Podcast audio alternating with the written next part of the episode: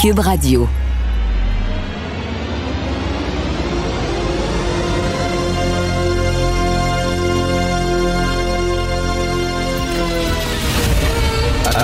Attention, cette émission est laissée à la discrétion de l'auditeur. Les propos et les opinions tenues lors des deux prochaines heures peuvent choquer. Peuvent choquer. Oreilles sensibles s'abstenir. Richard Martineau. Martino. Un animateur pas comme les autres. Richard Martineau. Cube Radio. Bon vendredi tout le monde, un vendredi tout à fait spécial pour les gens de Montréal, pour les gens en région rouge. En fait, euh, même si ce soir j'ai strictement rien à faire à l'extérieur, je vais quand même me promener un peu, ne serait-ce que 10 minutes après le couvre-feu, même si j'ai peut-être pas faim ce midi, je vais quand même aller sur une terrasse, me goinfrer, juste parce que ça fait comme 7 mois je pense que je peux aller dans un restaurant. Sept mois, je sais même plus comment ça fonctionne. Donc, une journée très importante. On peut recevoir jusqu'à huit personnes dans notre cour, sur notre balcon ou sur notre terrasse. C'est fantastique. Est-ce que vous avez lu ce qui est sorti sur le producteur Luc Wiseman? Bon, Luc Wiseman, célèbre producteur, on lui doit plein de, d'émissions qui ont énormément marché, dont La Petite Vie, et euh, tout le monde en parle, qui a été, vous le savez, euh, arrêté et a des accusations d'agression sexuelle sur une mineure, de production de matériel de porno juvénile, distribution, etc. Et là, on apprend aujourd'hui que finalement, euh, on n'a jamais trouvé ces images-là sur son ordinateur. Tu sais, quand on vous parle de présomption d'innocence, et moi j'en parle souvent, je dis pas que Luke Wiseman est innocent ou coupable, on n'en sait rien. Mais quand quelqu'un est arrêté, faut vraiment utiliser le conditionnel. C'est un, un, présumé agresseur et on parle d'une présumée victime. Alors moi je me demande comment tu peux porter des accusations contre quelqu'un pour production de porno juvénile et distribution de porno juvénile si tu aucune image appuyant ça. Ils ont cherché dans son ordinateur ils n'ont rien trouvé. Et toutes ces accusations-là qui ont été portées contre lui, la seule base, c'est le témoignage de sa présumée victime, qui est une mineure. Je peux comprendre, il faut écouter les présumées victimes, il faut les entendre, mais à un moment donné, c'est pas parce que quelqu'un dit quelque chose que c'est nécessairement la vérité. J'imagine que pour porter des accusations, pour arrêter quelqu'un, etc., il faut quand même que tu aies un petit peu plus de preuves, faut que ton dossier soit un petit peu plus solide. Et je trouve ça assez particulier. Donc, la présomption d'innocence, c'est très important. Tiens, je vais en parler tantôt à Félix Séguin qui est avec nous tous les jours. on aime ça parler de shop, comme je dis, hein, parler d'éthique journalistique et tout ça. Mais là, lorsqu'on apprend ça, tu te dis, attends une minute, là. il me semble porter des accusations contre quelqu'un pour euh, production de porno juvénile, il faut quand même que, que tu tombes sur des images euh, prouvant qu'effectivement, je trouve ça très, très, très bizarre, cette histoire-là. Euh, hier, il y avait un texte totalement surréaliste dans la presse sur le racisme en nutrition. Vous savez que maintenant, on est dans une période où on voit du racisme partout. Euh, c'est rendu maintenant qu'on va poursuivre Pepsodent et Crest parce qu'ils veulent blanchir les dents, puis c'est raciste parce que pourquoi les dents blanches, c'est plus beau que des dents noires? Ce serait raciste de blanchir les dents? Non, mais on est rendu là, là. C'est correct de lutter contre le racisme, bien sûr. Qui est pour le racisme? C'est correct de lutter contre ça, mais à un moment donné, quand tu vois du racisme partout. Et là, on dirait dans chaque secteur d'activité, on dit, on regarde le secteur à la loupe du racisme. C'est-tu raciste ou c'est pas raciste? Et là, on dit en nutrition. Le texte de la presse hier, il y avait du racisme dans le domaine de la nutrition. Parce qu'on dit, par exemple, que le fameux indice de masse corporelle, pour euh, calculer si euh, tu trop gros ou pas, si tu fais du surpoids ou pas, on dit que c'est basé sur un corps d'une personne qui est de souche européenne et que les Africains et les Africaines, par exemple, n'ont pas le même corps que ces gens-là, peut-être des, des, hanches plus grosses, etc., que les, les Asiatiques sont plus minces et tout ça. Donc, on dit que c'est raciste. Bon, OK, à la limite, je peux comprendre. OK. On dit aussi que dans, certains, euh, vous savez, certaines indications au point de vue des aliments, par exemple, on vous, euh, on vous encourage à prendre des produits laitiers. Bon, on dit oui, mais les Asiatiques, eux autres, euh, ils sont allergiques aux produits laitiers. C'est très, très rare qu'on voit un Asiatique qui prend du lait, par exemple, ou des produits laitiers. OK. Oui, peut-être, effectivement. Mais là, il dit ça tient pas compte des habitudes alimentaires des Noirs. C'est comme si les Noirs mangeaient différemment. c'est comme les Haïtiens, j'imagine, ils mangent pas tout le temps de la bouffe haïtienne chez eux. moi, je suis un Québécois de souche. Je suis pas toujours en train de manger du ragoût de boulette, puis euh, du pudding au chômeur, puis des oreilles de Chris, puis des tourtières. Non, tu sais, j'imagine que des familles haïtiennes peuvent manger des sushis, peuvent manger des mets chinois, peuvent manger aussi des tourtières ou du spaghetti. C'est comme si soudainement tu étais prisonnier de ta culture. Et les Japonais ne font que manger de la bouffe japonaise. Ça me fait toujours rire, ça. Tu vas dans un restaurant japonais et il y a certains restaurants pour te dire, nous autres, c'est de la vraie cuisine japonaise. Fait qu'ils vont mettre de la musique japonaise. Puis les serveuses, souvent, qui sont des Coréennes puis des Vietnamiennes, sont même pas japonaises, mais en tout cas, des fois déguisées en kimono. On dirait que c'est un, pavillon du Japon à l'Expo 67. Là. sais, pour te dire, pour te souligner, ceci est un... Tu sais, où tu vas dans un restaurant indien puis de la musique indienne. Ben, les Indiens, j'imagine, des fois, ils écoutent autre chose. Ils écoutent de la musique contemporaine, ils écoutent de la musique classique, ils écoutent du jazz. C'est pas parce que tu es Indien, tu rentres chez toi, me mettre une petite musique indienne. Moi, pensez-vous suis un Québécois? Pensez-vous j'écoute du rigodon à longueur de jour? Je vais rentrer, moi, un petit rigodon, puis ça. Je suis déjà allé à un moment donné, je crois, c'est aux États-Unis, je sais pas, c'était un restaurant indien, c'était du Led Zeppelin qui jouait convaincu qu'il y a des Indiens qui écoutent du Led Zeppelin. C'est enfermer les gens dans leur culture et dans leur race. Bon. Et là, tu as une nutritionniste qui parlait dans ce texte-là, puis qui disait moi, c'est très important pour que la personne qui me parle de ses problèmes de poids se sente en confiance avec moi.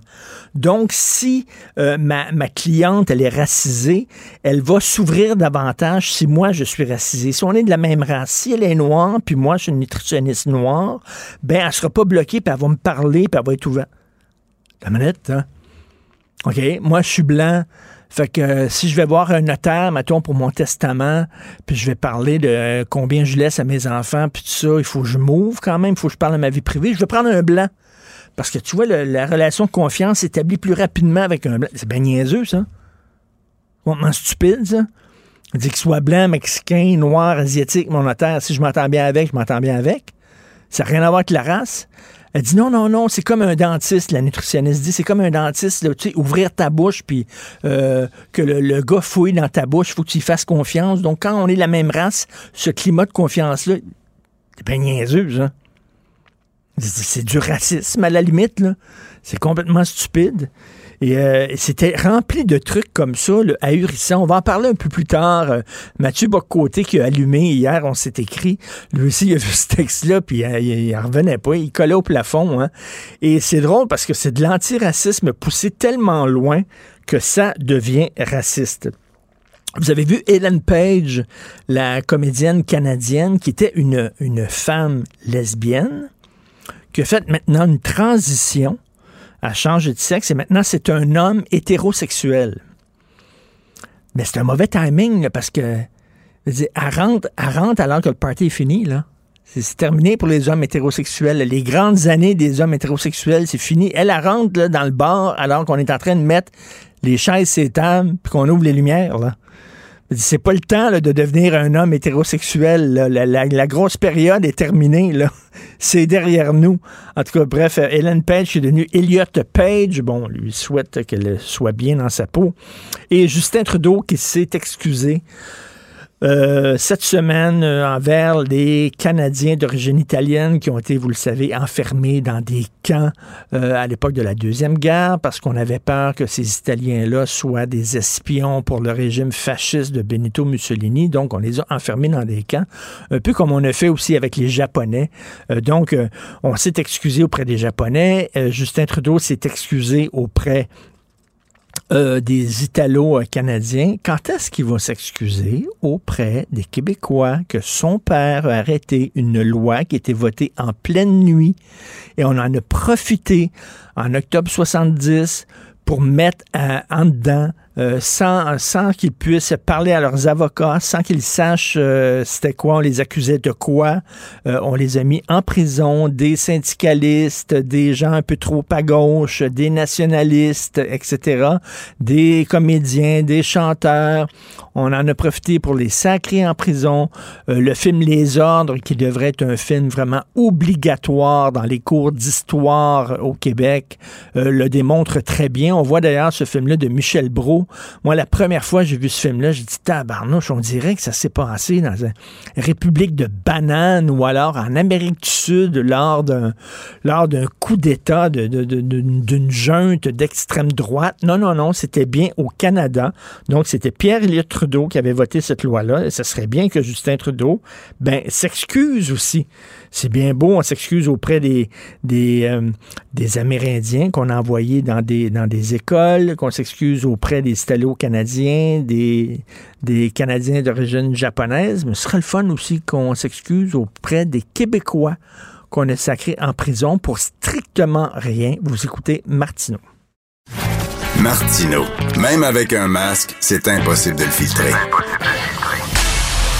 Vous écoutez Martino Cube Radio. Le, commentaire de Félix Séguin, un journaliste d'enquête pas comme les autres. Bye bye nuage, welcome soleil. Je t'ai attendu toute la journée. C'est pour. Si t'es pas trop.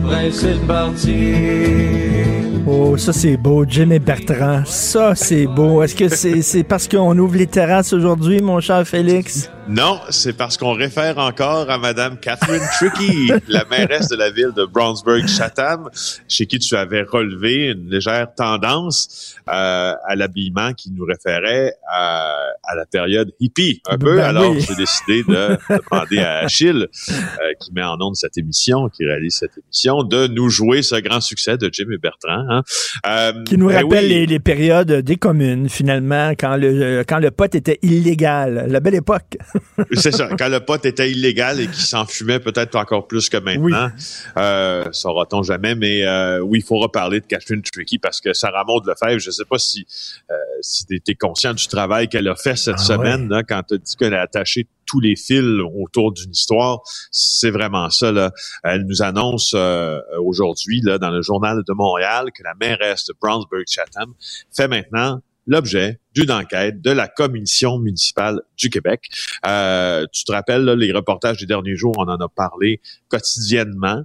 Euh, d'abord, il y a eu cette enquête de la Sûreté du Québec pour euh, une, euh, des prétentions de complot pour voie de fait.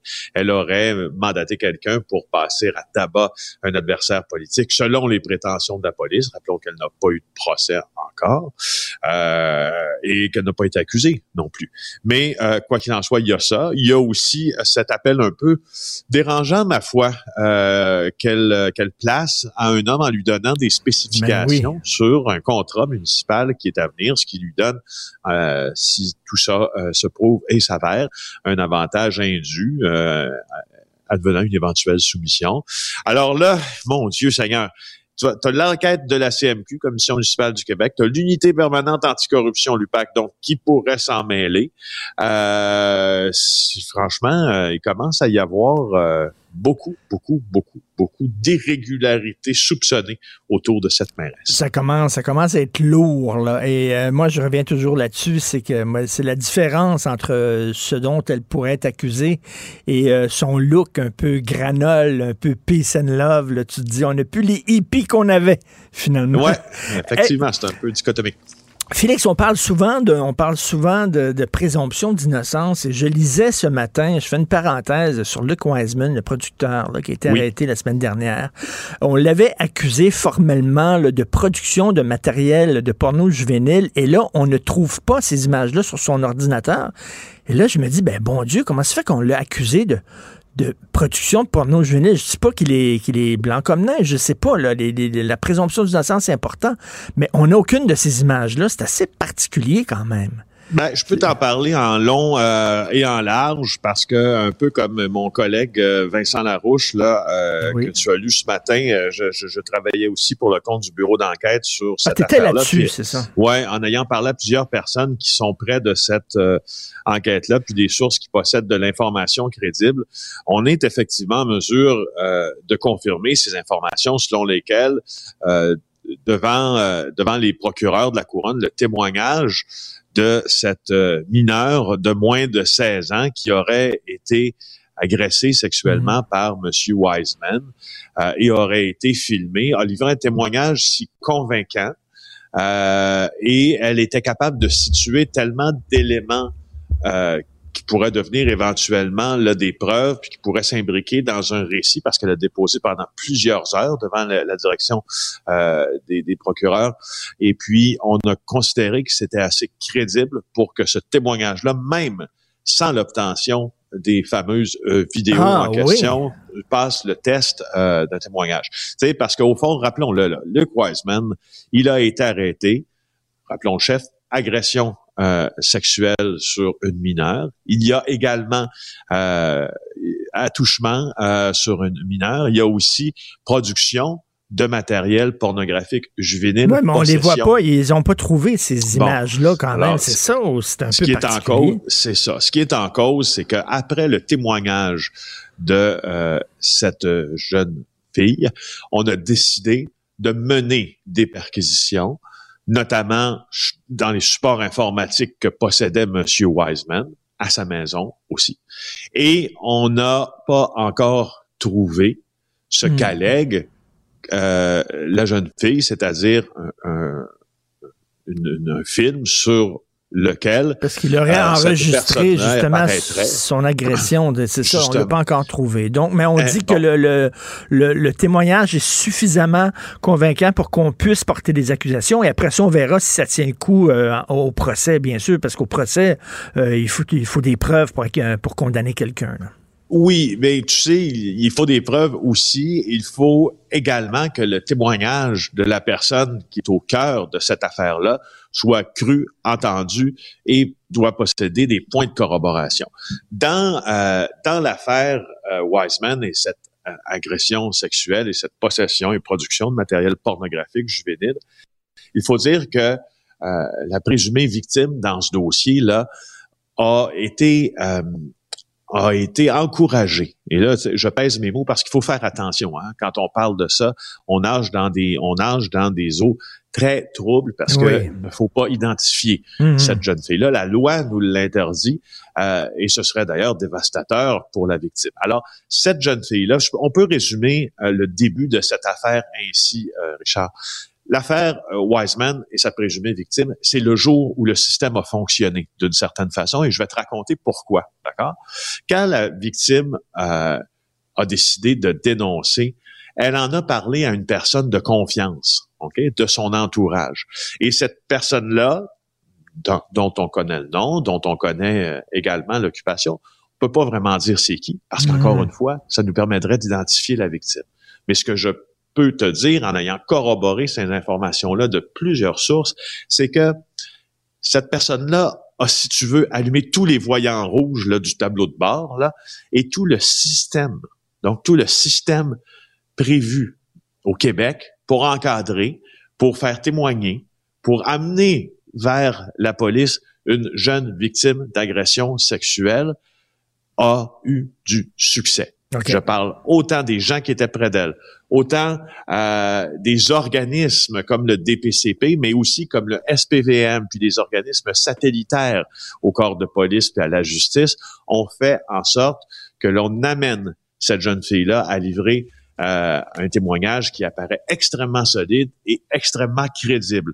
Il y a euh, et, il y a ça, tu vois, quand les quand les quand les par exemple, ça arrive souvent, hein, qu'on, ben, non, c'est pas, pas vrai que ça arrive souvent, mais c'est arrivé à quelques reprises, puis dans l'histoire judiciaire de l'Amérique du Nord que l'on accuse sans corps. Exemple, qu'on accuse quelqu'un de meurtre sans avoir trouvé de cadavre parce qu'on avait une preuve indépendante qui nous démontrait que Oui. l'acte de, de, de l'homicide ou du meurtre euh, euh, prémédité ou non prémédité avait été commis. Il arrive aussi qu'on accuse d'un complot pour importation de drogue sans avoir trouvé la marchandise parce qu'il y a une preuve qui peut se faire autrement.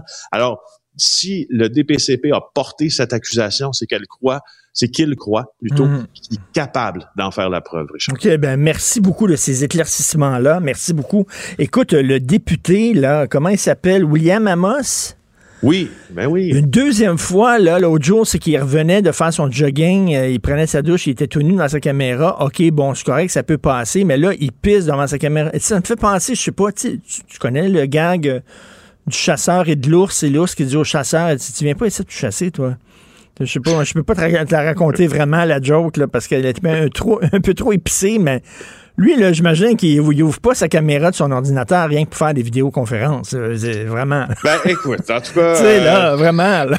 L'agence QMI rapporte, euh, puis plusieurs autres quotidiens aussi, là, que effectivement, là, un mois après avoir été photographié nu devant son écran, ben là, il a été surpris en train d'uriner lors d'une autre séance. Euh, cette fois-là, euh, il en a fait mention lui-même, le député William Amos, sur son compte, député de Pontiac, je pense, jeudi soir. Et, et je te laisse en me disant qu'il y a une phrase qui me fait un peu rire dans sa déclaration. Il indique qu'il va se retirer temporairement de son rôle de secrétaire parlementaire et de ses fonctions de comité afin de chercher le soutien approprié. Mais tu cherches, c'est- c'est quoi le soutien approprié? Oui. Pas Quelqu'un qui fait pipi. En tout cas, je te laisse là-dessus. C'est pense matière que- à réflexion, mon cher. Oui, je pense que quand on voit une caméra, il peut pas s'empêcher euh, de se montrer la, la zigounette. Merci beaucoup. Bon week-end, mon Jean-Félix. Salut. Bye. Pour une écoute en tout temps, ce commentaire de Félix Séguin est maintenant disponible dans la section balado de l'application et du site cube.radio. Tout comme sa série balado Narcos PQ, qui dresse un portrait de l'industrie criminelle à travers des entrevues avec de vrais narcotrafiquants. Cube Radio. Cube Radio. En direct à LCN. Salut Richard. La la la la la la la la. La bête T'es occupé- t'es occupé à préparer ta terrasse. La la la la la. Ta minute. Toi là, tiens. Boum. Voilà. J'ai Les tout. bulles ce matin. Et tiens. Place du pastis. Merci beaucoup. Je suis prêt. Je suis Hey, tu prêt. mets dans l'ambiance. Ah oui, écoute, Oh là, oui. la dernière fois que j'ai commandé quelque chose au restaurant, j'étais dans mon auto, puis c'était un trio Big Mac, s'il vous plaît, avec un gros Coke. C'était ça la dernière fois. Écoute, je me souviens même plus comment ça fonctionne dans les restaurants. Ça fait sept mois. Est-ce qu'on paye avant d'entrer? Comment ça fonctionne exactement? Je me souviens peu. Mais je peux te dire, Jean-François, j'ai rien à faire ce soir. hein. Je devrais ce soir être à partir de 8 heures chez nous, mais je vais aller dehors. Ouais. Rien que parce qu'il n'y a plus de couvre-feu. Juste faire le tour de la maison. Et ce midi, là, j'ai pas vraiment faim hein, ce midi, mais je vais quand même aller me goinfrer dans une terrasse, OK? Même si j'ai pas faim. Enfin, victoire, champagne, tout le monde. Vraiment, là. Et j'ai jamais été Faut aussi... con- savourer le moment. ah, j'ai jamais été aussi content de payer 15 de taxes et 15 de pourboire. j'ai jamais eu autant hâte de payer 80 dollars pour une bouteille de vin qui en vaut finalement 15 à SOQ. Je suis heureux comme un pape. Donc, euh, et euh, écoute, je veux, je veux souligner là. Euh, euh, sérieusement, Jean-François, euh, ce que vous avez fait à Québec Matin, vous avez soutenu les restaurateurs, vous leur avez donné la parole régulièrement, vous avez encouragé les gens justement à aller à leur restaurant préféré, à aller vraiment faire des d'aller chercher de l'argent. Donc, je trouve ça extrêmement important et je suis très content de retourner En tout enfin cas, en c'est, terrasse. on- en même temps, on a pensé à nous autres. Ils nous font tellement plaisir, les restaurateurs. Ils nous ont tellement manqué. Hey, j'ai calculé ça euh, pour les gens de la grande région de Montréal, là, Richard. Le défi 28 jours, rappelle-toi du défi 28 jours Oui, du 30 ben septembre oui. dernier, il a duré finalement 240 jours. 240 jours sans pouvoir aller au restaurant ou sur les terrasses. et malheureusement, il y a des Euh, restaurants qu'on aimait qui n'ont pas, pen- qui ont pas pensé à travers la crise, malheureusement, qui ont fermé leurs portes. Mais vous pouvez être sûr qu'on va être là, on va être au rendez-vous. Vous allez nous voir la face, vous allez même être tanné de nous voir. Je suis convaincu. Très Moi, j'ai hâte de voir parce que je sors à la- dans une demi-heure pour la dernière Oui. heure du Québec matin. Je vais être à l'extérieur. J'ai hâte de voir s'il va y avoir des gens, parce que c'est pas chaud ce matin, ces terrasses. Non, non, non, là, écoute, là, on va sortir notre manteau d'hiver, on va y aller, sa terrasse. Tu peux être sûr Exactement. Je pense que je disais l'expression anglaise, là, mais c'est un statement ce matin. Les gens qui vont être là, c'est comme je suis heureux que ça ouvre et j'y vais, même si c'est pas chaud, même si c'est pas les conditions optimales. En plus, écoute, là, vraiment, les étoiles sont dans le ciel. Mario et Patrick peuvent se parler, se regarder dans les yeux. Là. C'est, c'est parce que, tu sais, s'ils sont capables de faire ça, là, on est, on est capable Tout est d'aller. possible. Tout est possible, tout à fait. Euh, par ailleurs, le- la fameuse quarantaine de- au retour du voyage, là, ah, ça, ça aura été compliqué jusqu'au bout. Ça a été compliqué de mettre ça en place. Ça a fonctionné, disons, de façon euh, bizarre. Et là, il y a un comité d'experts qui dit euh, on n'a même plus besoin d'avoir ça. Ben, c'est ça, j'ai écrit cette semaine une chronique dans le Journal de Montréal en disant ben, quand est-ce qu'on va pouvoir voyager sans nécessairement faire une quarantaine au retour? Et j'ai été vraiment inondé de, messages de toutes sortes de gens qui disent oui, hein, on a hâte nous aussi de partir. Bon, donc, il y a un comité indépendant qui dit, qui dit que probablement les- les trois jours à l'hôtel, ça donne strictement rien. Euh, c'est terminé. Surtout que les gens qui traversent la frontière entre le Canada et les États-Unis euh, en auto n'ont pas besoin de le faire, eux autres, les trois jours à l'hôtel. Alors pourquoi en, avion on aurait besoin de le faire? Mais là, ça va plus loin que ça. Écoute, je te lis, un, passage de ce, rapport du comité. Comme aux États-Unis, euh, le comité a également recommandé de ne plus exiger de quarantaine pour les voyageurs internationaux entièrement vaccinés. Donc, je reviens là-dessus parce que moi, je, je n'en démarre pas. Si on a nos deux vaccins et ça nous protège à 95% les deux vaccins, pourquoi on devrait faire la quarantaine en revenant? On devrait, ce qu'on devrait faire, c'est peut-être attendre deux, trois jours, passer un test, un test rapide et de dépistage. Et si tu ne l'as pas après ça, ben, tu sors et c'est tout. J'espère que M. Trudeau va vraiment changer et alléger un peu ça, là, parce que les gens sont de plus en plus vaccinés. On va avoir notre deuxième vaccin. faut qu'il y ait un bonbon, faut qu'il y ait une nanane, faut qu'il y ait une plus-value à avoir les ça. deux vaccins. Là. Donc, euh, on l'espère. Ça, ça veut dire, ça veut dire par contre, il y aurait comme un genre de passeport vaccinal, c'est-à-dire qu'il faudrait quand même prouver qu'on ait les deux vaccins. C'est ça. Mais j'espère qu'on va. y- J'adore voyager au Québec, mais je pense que entre Venise en Québec et Venise, je choisis Venise entre les deux. Mais Ouais, c'est bon, ça.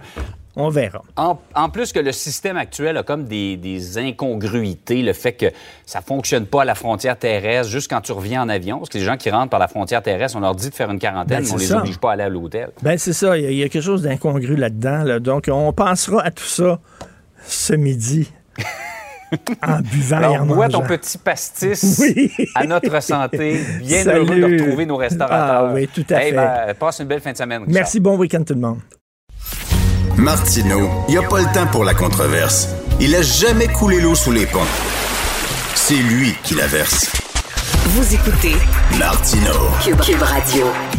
Je sais pas si vous avez vu ça, mais la coprésidente de Black Lives Matter, Patrice Cullors, qui a démissionné euh, aujourd'hui, en fait, a démissionné hier de la fondation. Ça fait six ans qu'elle co-préside cette fondation-là. C'est un organisme, hein, c'est pas seulement un mouvement comme ça, là, populaire, là, euh, qui est, euh, euh, qui est un peu, un peu mou, puis tout pas organisé. Non, non, c'est vraiment un organisme, un, un OSBL. Là. Donc, Black Lives Matter, elle, elle est, elle est à la tête de ça. Elle se dit elle-même marxiste. Elle se définit comme étant une marxiste. Or, on a découvert, c'est un média qui est sorti, un média américain, qu'elle possédait quatre maisons pour une valeur totale de 3,2 millions de dollars. Bonjour, euh, Marx. Salut, Karl Marx. On n'a pas les marxistes qu'on avait. Et elle vient de s'acheter une maison à Malibu s'il vous plaît, Malibu, dans un quartier à grande majorité, euh, majoritairement blanc. Donc, très peu de noirs à Malibu, près des vedettes de télévision, tout ça. Et euh, une maison pour 1,4 million de dollars. Et là, on se demande, coudon, est-ce qu'elle a un peu diverti, euh, euh, enlevé de l'argent à son entreprise euh, qu'elle dirigeait pour s'en mettre plein les poches, pour s'enrichir? Parce que on ne s'explique pas d'où provient exactement cet argent, cette soudaine richesse. Donc, il y a une controverse.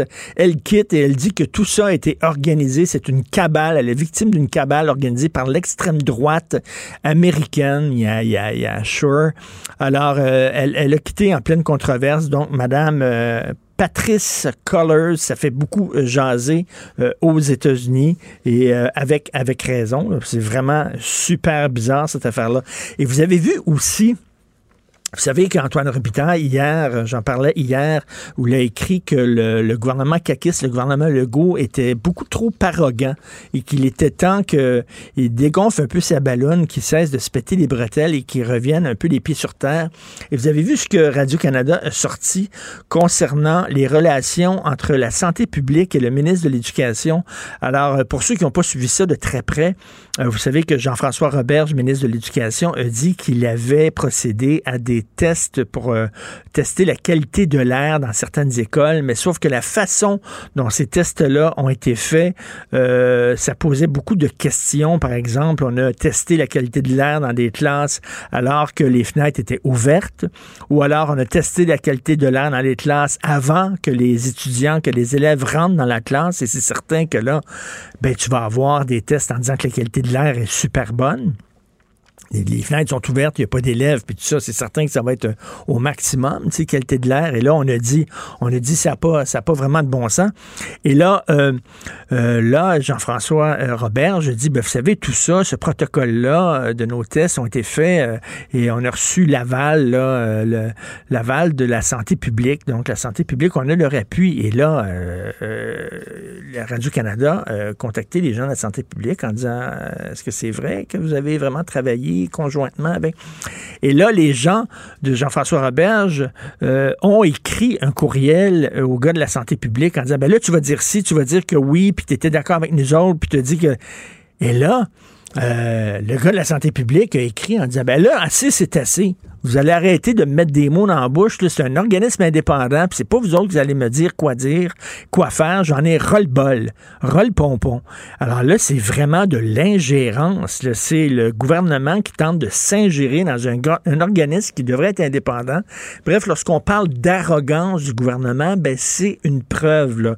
Ils n'ont pas d'affaire à faire ça. Donc, euh, le ministre de l'Éducation qui est encore une fois dans l'eau chaude. On a appris récemment que la CAQ, depuis son arrivée au pouvoir, a dépensé 600 000 dollars en sondage. Tu sais, quand on dit que le gouvernement Legault gère par sondage, c'est même plus une image, c'est même plus une métaphore, ça a l'air la réalité. Nous allons en parler avec Pascal Birubé, député péquiste de Matane Matapédia, qui est avec nous. Bonjour, M. Birubé. Bonjour, M. Martineau. Je vous corrige d'entrée de jeu, c'est plus d'un million. Plus d'un million de dollars. OK, les derniers chiffres sont sortis. Euh, oui, Radio-Canada a fait une vérification. C'est plus d'un million de dollars connus. C'est peut-être plus. Est-ce que c'est habituel, ça, pour un gouvernement de dépenser autant d'argent pour des sondages? La réponse, c'est non. Puis je vais vous donner un comparatif qui, euh, qui est apparu dans les médias que j'ai vérifié moi-même en fin de semaine dernière. Sous le gouvernement Couillard, pendant quatre ans, 13 000 13 000 contre 1 million, puis le mandat n'est pas fini. Et je vous réfère à une réponse que le premier ministre a donnée à votre collègue Benoît Dutrisac au franc-tireur. Vous savez, la dernière entrevue qu'il a accordée, oui. il disait au début d'un mandat, là, on fait pas mal ce qu'on veut, puis après on regarde des sondages. ça promet. Si vous êtes capable de retrouver l'extrait, ou je vous l'enverrai, c'est quelque chose. OK, mettons, je me fais l'avocat du diable. On est en pleine pandémie, il y a des consignes euh, sanitaires qui doivent être, euh, bon, être appliquées. Euh, est-ce qu'on va trop loin, est-ce qu'on va pas trop loin? La population, elle est prête à prendre quoi, accepter quoi, etc. Est-ce que ce n'est pas normal que dans une situation extraordinaire comme ça, on ait tendance à sonder davantage la population? Ben, le, premier réflexe pourrait être ben, rendez public l'ensemble des sondages, les questions, les réponses, puis on pourra juger en quoi les réponses ont influencé l'action gouvernementale, mais ça ne devrait pas. D'autant plus que si on touche à la santé publique, c'est la nécessité qui devrait guider le gouvernement. C'est pas de décider euh, de prendre une mesure parce qu'elle va être populaire. Si c'est nécessaire, faisons-le. Hmm. Et ça, ça tend à démontrer que ce gouvernement ne veut jamais prendre des décisions impopulaires toujours les décisions populaires. J'ai un autre exemple à, donner récent dans le domaine de la langue. Ils ont présenté le projet de loi 96. Ils n'ont pas dit voici les mesures nécessaires pour renverser le déclin du français. Ils ont dit nos mesures sont populaires, mais c'est pas ça le but. moi, mon père est enseignant au secondaire. Il dit, je, ne voulais pas être l'enseignant le plus populaire, je voulais être le meilleur enseignant. C'est ça l'affaire. Et ça me rappelle, j'ai écrit là-dessus cette semaine, et ça me rappelle la fameuse chanson des Stones, euh, You can't always get what you want, but sometimes you get what you need. Alors, euh, c'est bien de te donner ce que tu veux, mais c'est-tu ce qui est encore mieux, c'est de te donner ce dont tu as besoin. C'est ce que chantait Mick Jagger. Oui, oui, puis j'ai entendu ça sur les plaines quand ils sont venus chanter euh, il y a quelques années. Ça, résonne dans ma, dans, ma tête, dans mes souvenirs. Mais il y a des décisions difficiles à prendre. Ils veulent jamais les prendre. Donc, imaginez un, gouvernement qui n'a pas vraiment de base militante là, avec un, programme défini. Le programme, il se définit au jour le jour dans le bureau du premier ministre. Puis ils se disent, ben là, cette semaine, l'opinion publique est là, fait qu'on va tourner là. Je veux dire, à un moment donné, euh, on va prendre un ordinateur, hein, puis vous en avez, vous avez écrit là-dessus, hmm. il n'y a pas tellement longtemps, là. Puis là, on va regarder les probabilités, puis on va gouverner de cette fonction-là, de cette façon-là. on, va nommer, on va nommer Somme ou alors Léger, euh, directeur, directeur de la province. Mais, mais en même temps, là encore, je me fais l'avocat du diable. Il y a des gens qui vont dire, mais, mais justement, c'est ça, le gouvernement, on les a élus. C'est nous autres, son boss. Ils doivent nous donner ce que nous autres, nous voulons. Donc, c'est, c'est ça, la démocratie. ils sont pas là pour faire à leur tête. Ils sont là pour faire ce que nous autres, nous voulons qu'ils fassent. Oui, mais euh, le gouvernement, lui, a des informations euh, privilégiées qui lui permettent de prendre des décisions selon euh, la nécessité, que ce soit en temps de pandémie. S'il y a des mesures importantes à prendre qui seront impopulaires, ça veut dire qu'ils les prendront pas, même si c'est nécessaire pour protéger le public. C'est une hmm. question que je pose. Je vais faire bondir les gens au bureau du premier ministre en disant ça, mais il y a une façon de le vérifier. Si on les rend publics aujourd'hui, l'ensemble des sondages payés par des fonds publics, et là, on va pouvoir faire une corrélation. Est-ce que telle décision a été prise en fonction de tel sondage. Et d'ailleurs, j'ai déposé une motion hier à l'Assemblée nationale demandant de les voir. On les a payés avec euh, l'argent du public. Réponse non. Alors, pourquoi vous pensez qu'ils ne veulent pas qu'on les voit? Je laisse le soin euh, à vos auditeurs. de et, pourquoi non? Euh, pourquoi non? ça, c'est un manque de transparence. C'est de l'argent public. On a le droit de savoir comment ils ont utilisé cet argent-là. Mm-hmm. Ben mhm. oui, c'est de l'argent public. Comme les scénarios de déconfinement qui avaient été demandés à la firme McKinsey, il y en a pour 1,7 million sans appel d'offres, on a le droit de le savoir aussi. Comme on a le droit de, savoir euh, la correspondance entre la santé publique et le gouvernement du Québec. Et, de temps à autre, vous venez de faire référence à, un cas, les échanges entre le ministère de l'Éducation et la santé publique. Hmm. Ben, c'est des informations drôlement importantes que le ministère de l'Éducation essaie de, de, de, ben pas essaie, demande à la santé publique d'arranger un peu ses communications pour que ça soit dans le sens de ce que eux veulent pour pas paraître mal politiquement. Je veux dire, c'est grave, ça. Et, je reviens là-dessus. Là. Il, y a, des provinces où euh, euh, on s'en est déjà parlé, je crois, en nom de M. Birbé.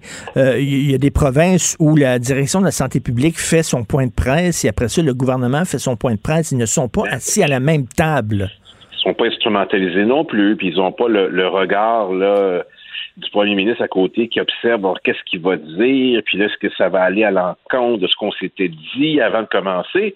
Puis même des fois, c'est pire que ça, c'est de la pression, là, genre, j'attends ce que le docteur Arruda va dire. Ben oui, euh, euh, je lui ai demandé ça, puis là, ça y met une pression terrible. Lui, il est là pour la santé publique.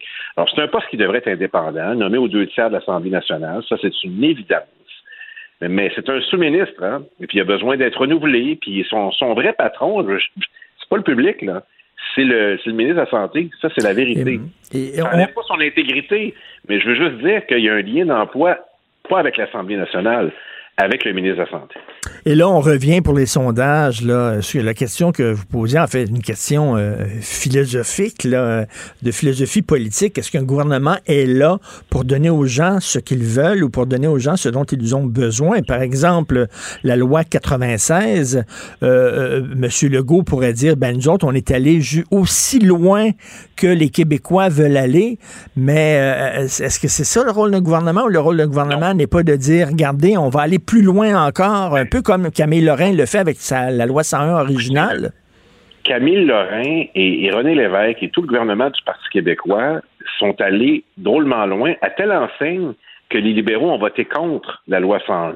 Là, les, si vous voulez une indication qu'on est bon attentiste, là, quand le Parti libéral est pour un plan matière de français, vous n'avez pas besoin d'en savoir plus.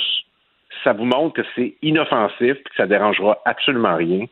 Euh, ils sont pour ça et euh, ils étaient contre la loi 101. Puis euh, Camille Lorrain a payé un prix cher de ça. Il s'est fait insulter au Canada anglais. Il a, ça a été épouvantable pour lui. Il l'a fait par courage et par conviction.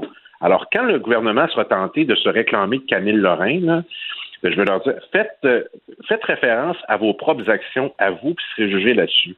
Cette instrumentalisation de Camille Lorrain qui est un indépendantiste, un indépendantiste, c'est pas quelqu'un qui aspirait à diriger le conseil de la fédération.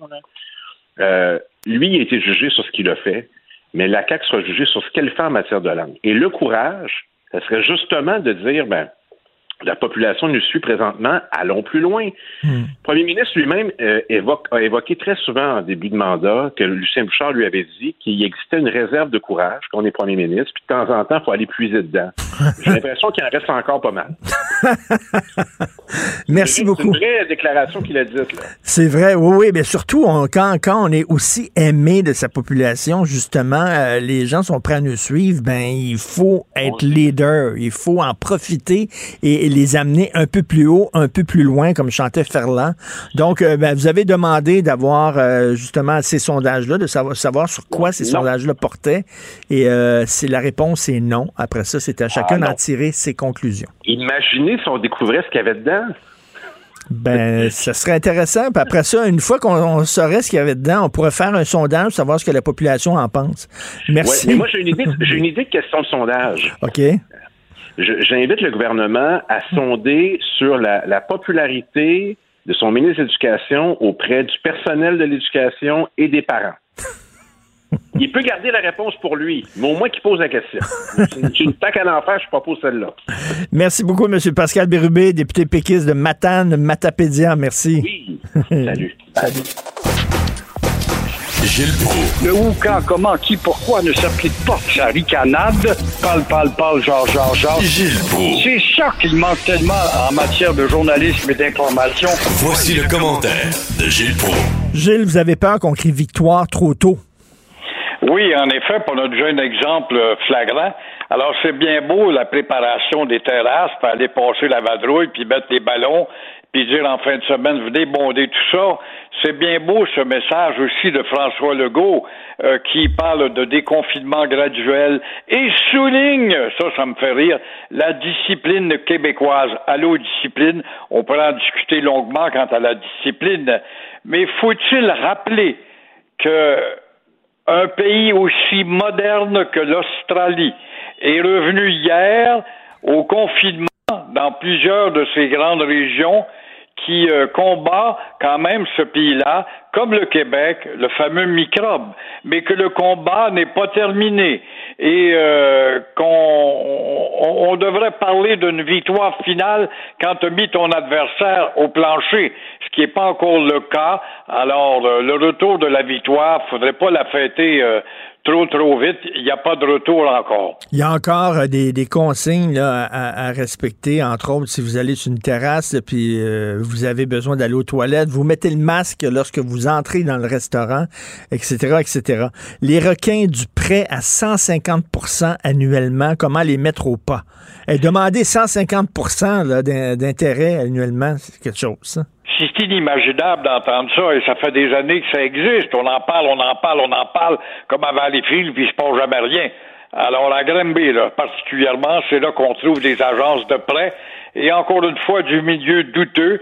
Alors, euh, ça devrait allumer le ministère de la Justice, ça. Mais c'est pas tout dire qu'on prend note puis s'il se passe rien. Alors, ce phénomène qui existe depuis déjà trop longtemps, 14 entreprises de Granby offre donc des prêts rapides à des gens qui euh, ne sont pas acceptés dans les grandes banques. Bon, les banques agissent par prudence avant de passer à l'action et donner un chèque à l'emprunteur. Mais euh, c'est honteux quand même. Surtout, c'est euh, d'entendre que derrière tout ça, c'est la mafia et encore une fois les Hells qui est derrière cette Mais là, mais, mais Gilles, Gilles, 150% hein? par année, c'est-tu légal, ça? ben, il n'y a pas de doute que c'est, c'est criminel, c'est égorger quelqu'un publiquement et avoir une adresse et un bureau au deuxième étage quelque part, ça prouve comment ce que les désespérés savent plus où donner la tête parce qu'ils sont endettés, parce qu'ils sont pas solvables, parce qu'ils ont déjà été refusés par des banques ou des caisses et qui vont là et qui trouvent une âme tendre, mais t'es mieux de remettre ça parce que nous autres, on a des gars qui encaissent avec des gros bras. Ben oui. Euh, alors, euh, avant de jouer avec ces gros bras-là, moi j'aurais une suggestion à faire. Si la justice n'agit pas au plus sacrant et ça presse, ce serait le fonds de solidarité de la FTQ qui se gonfle le torse d'avoir aidé avec nos impôts, soit dit en passant, le fonds de solidarité de la CSN aussi. Est-ce que ces gens-là, si attentifs aux âmes en peine et avec leur âme chrétienne, ne pourraient pas ouvrir l'oreille pour justement voir comment, à l'intérieur de ces centrales, qui brassent de l'argent eux aussi, avoir une attention particulière face aux démunis, puisque c'est là-dessus qu'elles se sont bâties de réputation, ces grandes centrales, et qui maintenant hmm. jouent aux capitalistes. 150 là. Ça, c'est, si tu payes pas, Johnny va aller te casser les jambes. C'est, clair et certain. Là. Euh, vous voulez parler parlant, parlant de casser les jambes, tiens. La ben mairesse de Brownsburg, Chaitan. Ça se peut pas, cette affaire-là va passer dans le livre de record du ridicule. Encore une fois, au petit pays du Québec, une mairesse de, Brown, euh, de Brownsburg, Chatham, Madame Catherine euh, Trickley, c'est ça, euh, est accusée euh, de jouer au gros bras, je devrais dire de jouer aux jambes cassées.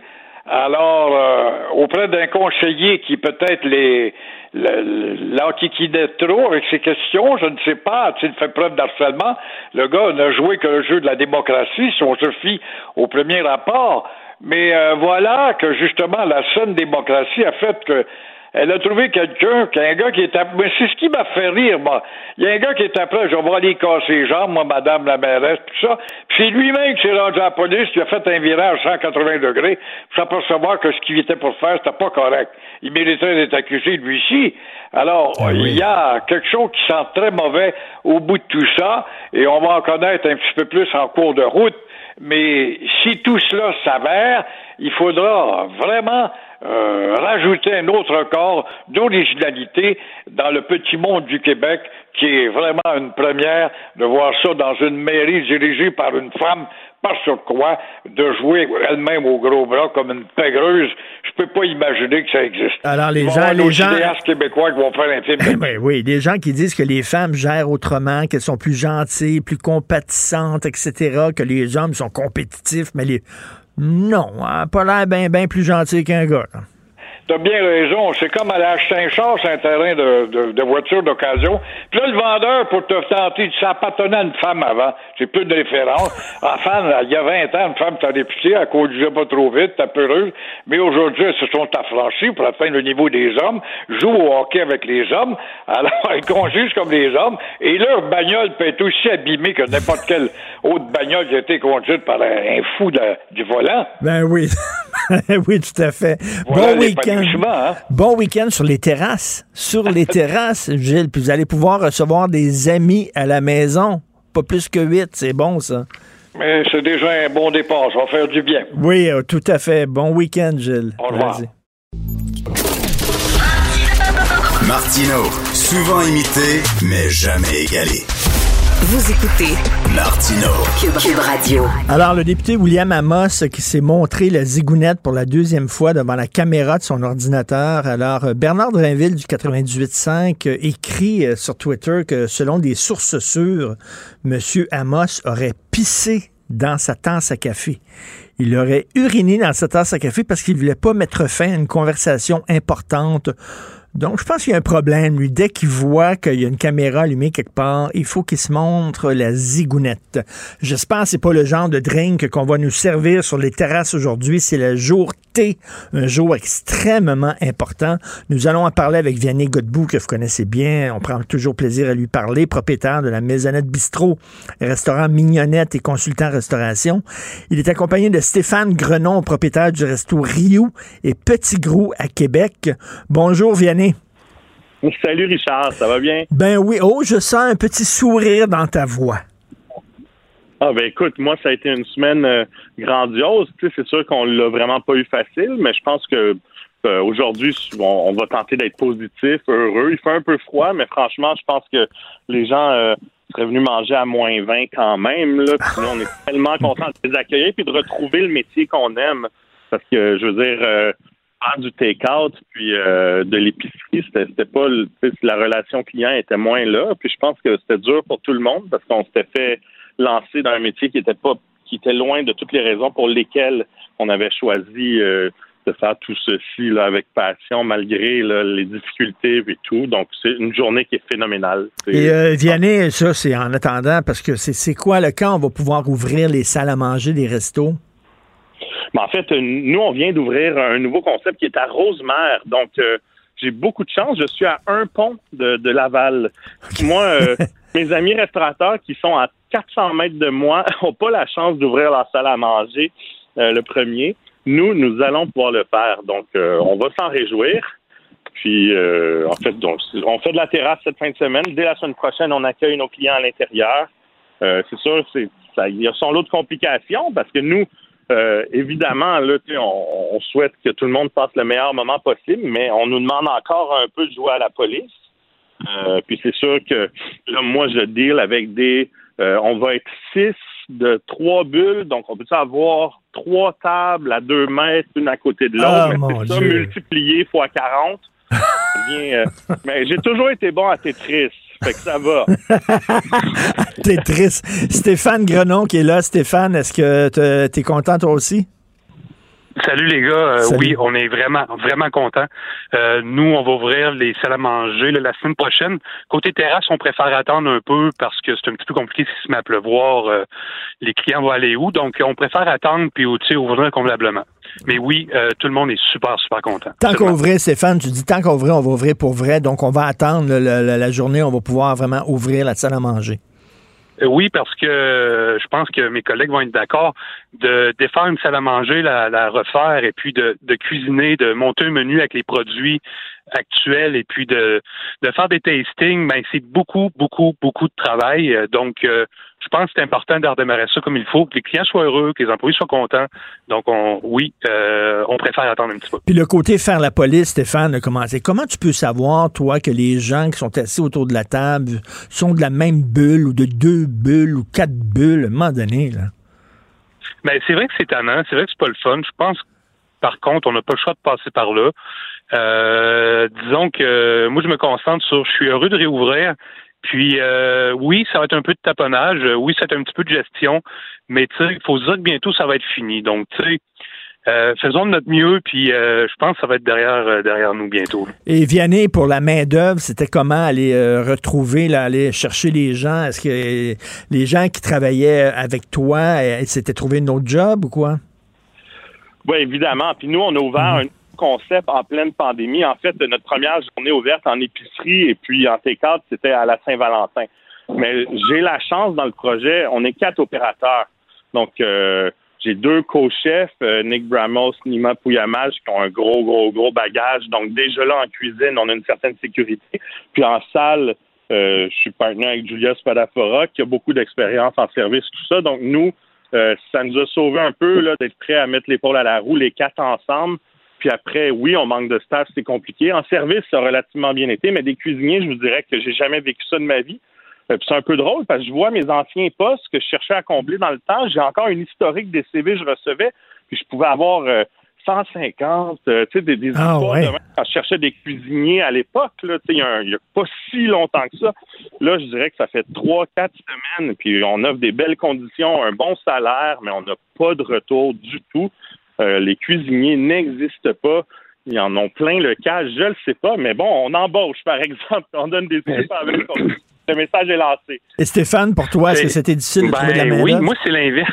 C'est drôle, moi, c'est complètement l'inverse. Euh, nous, dans le fond, durant la pandémie, euh, on a fait des boîtes pour emporter qui ont été un, succès immensiel. Là, on vendait 600 boîtes par semaine pour deux.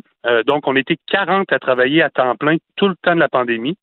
Ensuite de ça, on a créé un, casse-croûte supersonique qui s'appelle euh, Rocket, qui était vraiment un casse-croûte québécois revisité au savoir local, comme des têtes de violon euh, marinées, frites, puis euh, des pogos de morue. Hmm. On faisait 700 clients par jour l'été passé. Wow! on, est, on, a, on, a, on a été 40 employés temps plein. J'ai 0 de, de mon équipe qui a quitté en un an et demi. Donc, on n'a aucun taux de roulement. Et puis, on reçoit des CV parce qu'on a mis en place quelque chose qui a fait jaser beaucoup. Euh, on a euh, construit un gym, euh, construit un air de détente. on a mis une table de ping-pong. Non, à l'intérieur, une salle de vélo pour ranger leur vélo, un nouveau vestiaire et des assurances collectives qui entrent en vigueur au mois de juillet. Euh, puis je peux vous dire, je reçois beaucoup de CV et puis on n'a pas de problème de recrutement de notre côté. Donc on a on a un peu de chance, je pense. Euh, puis euh, je pense on a fait les moves qui ont fait jaser de nous positivement.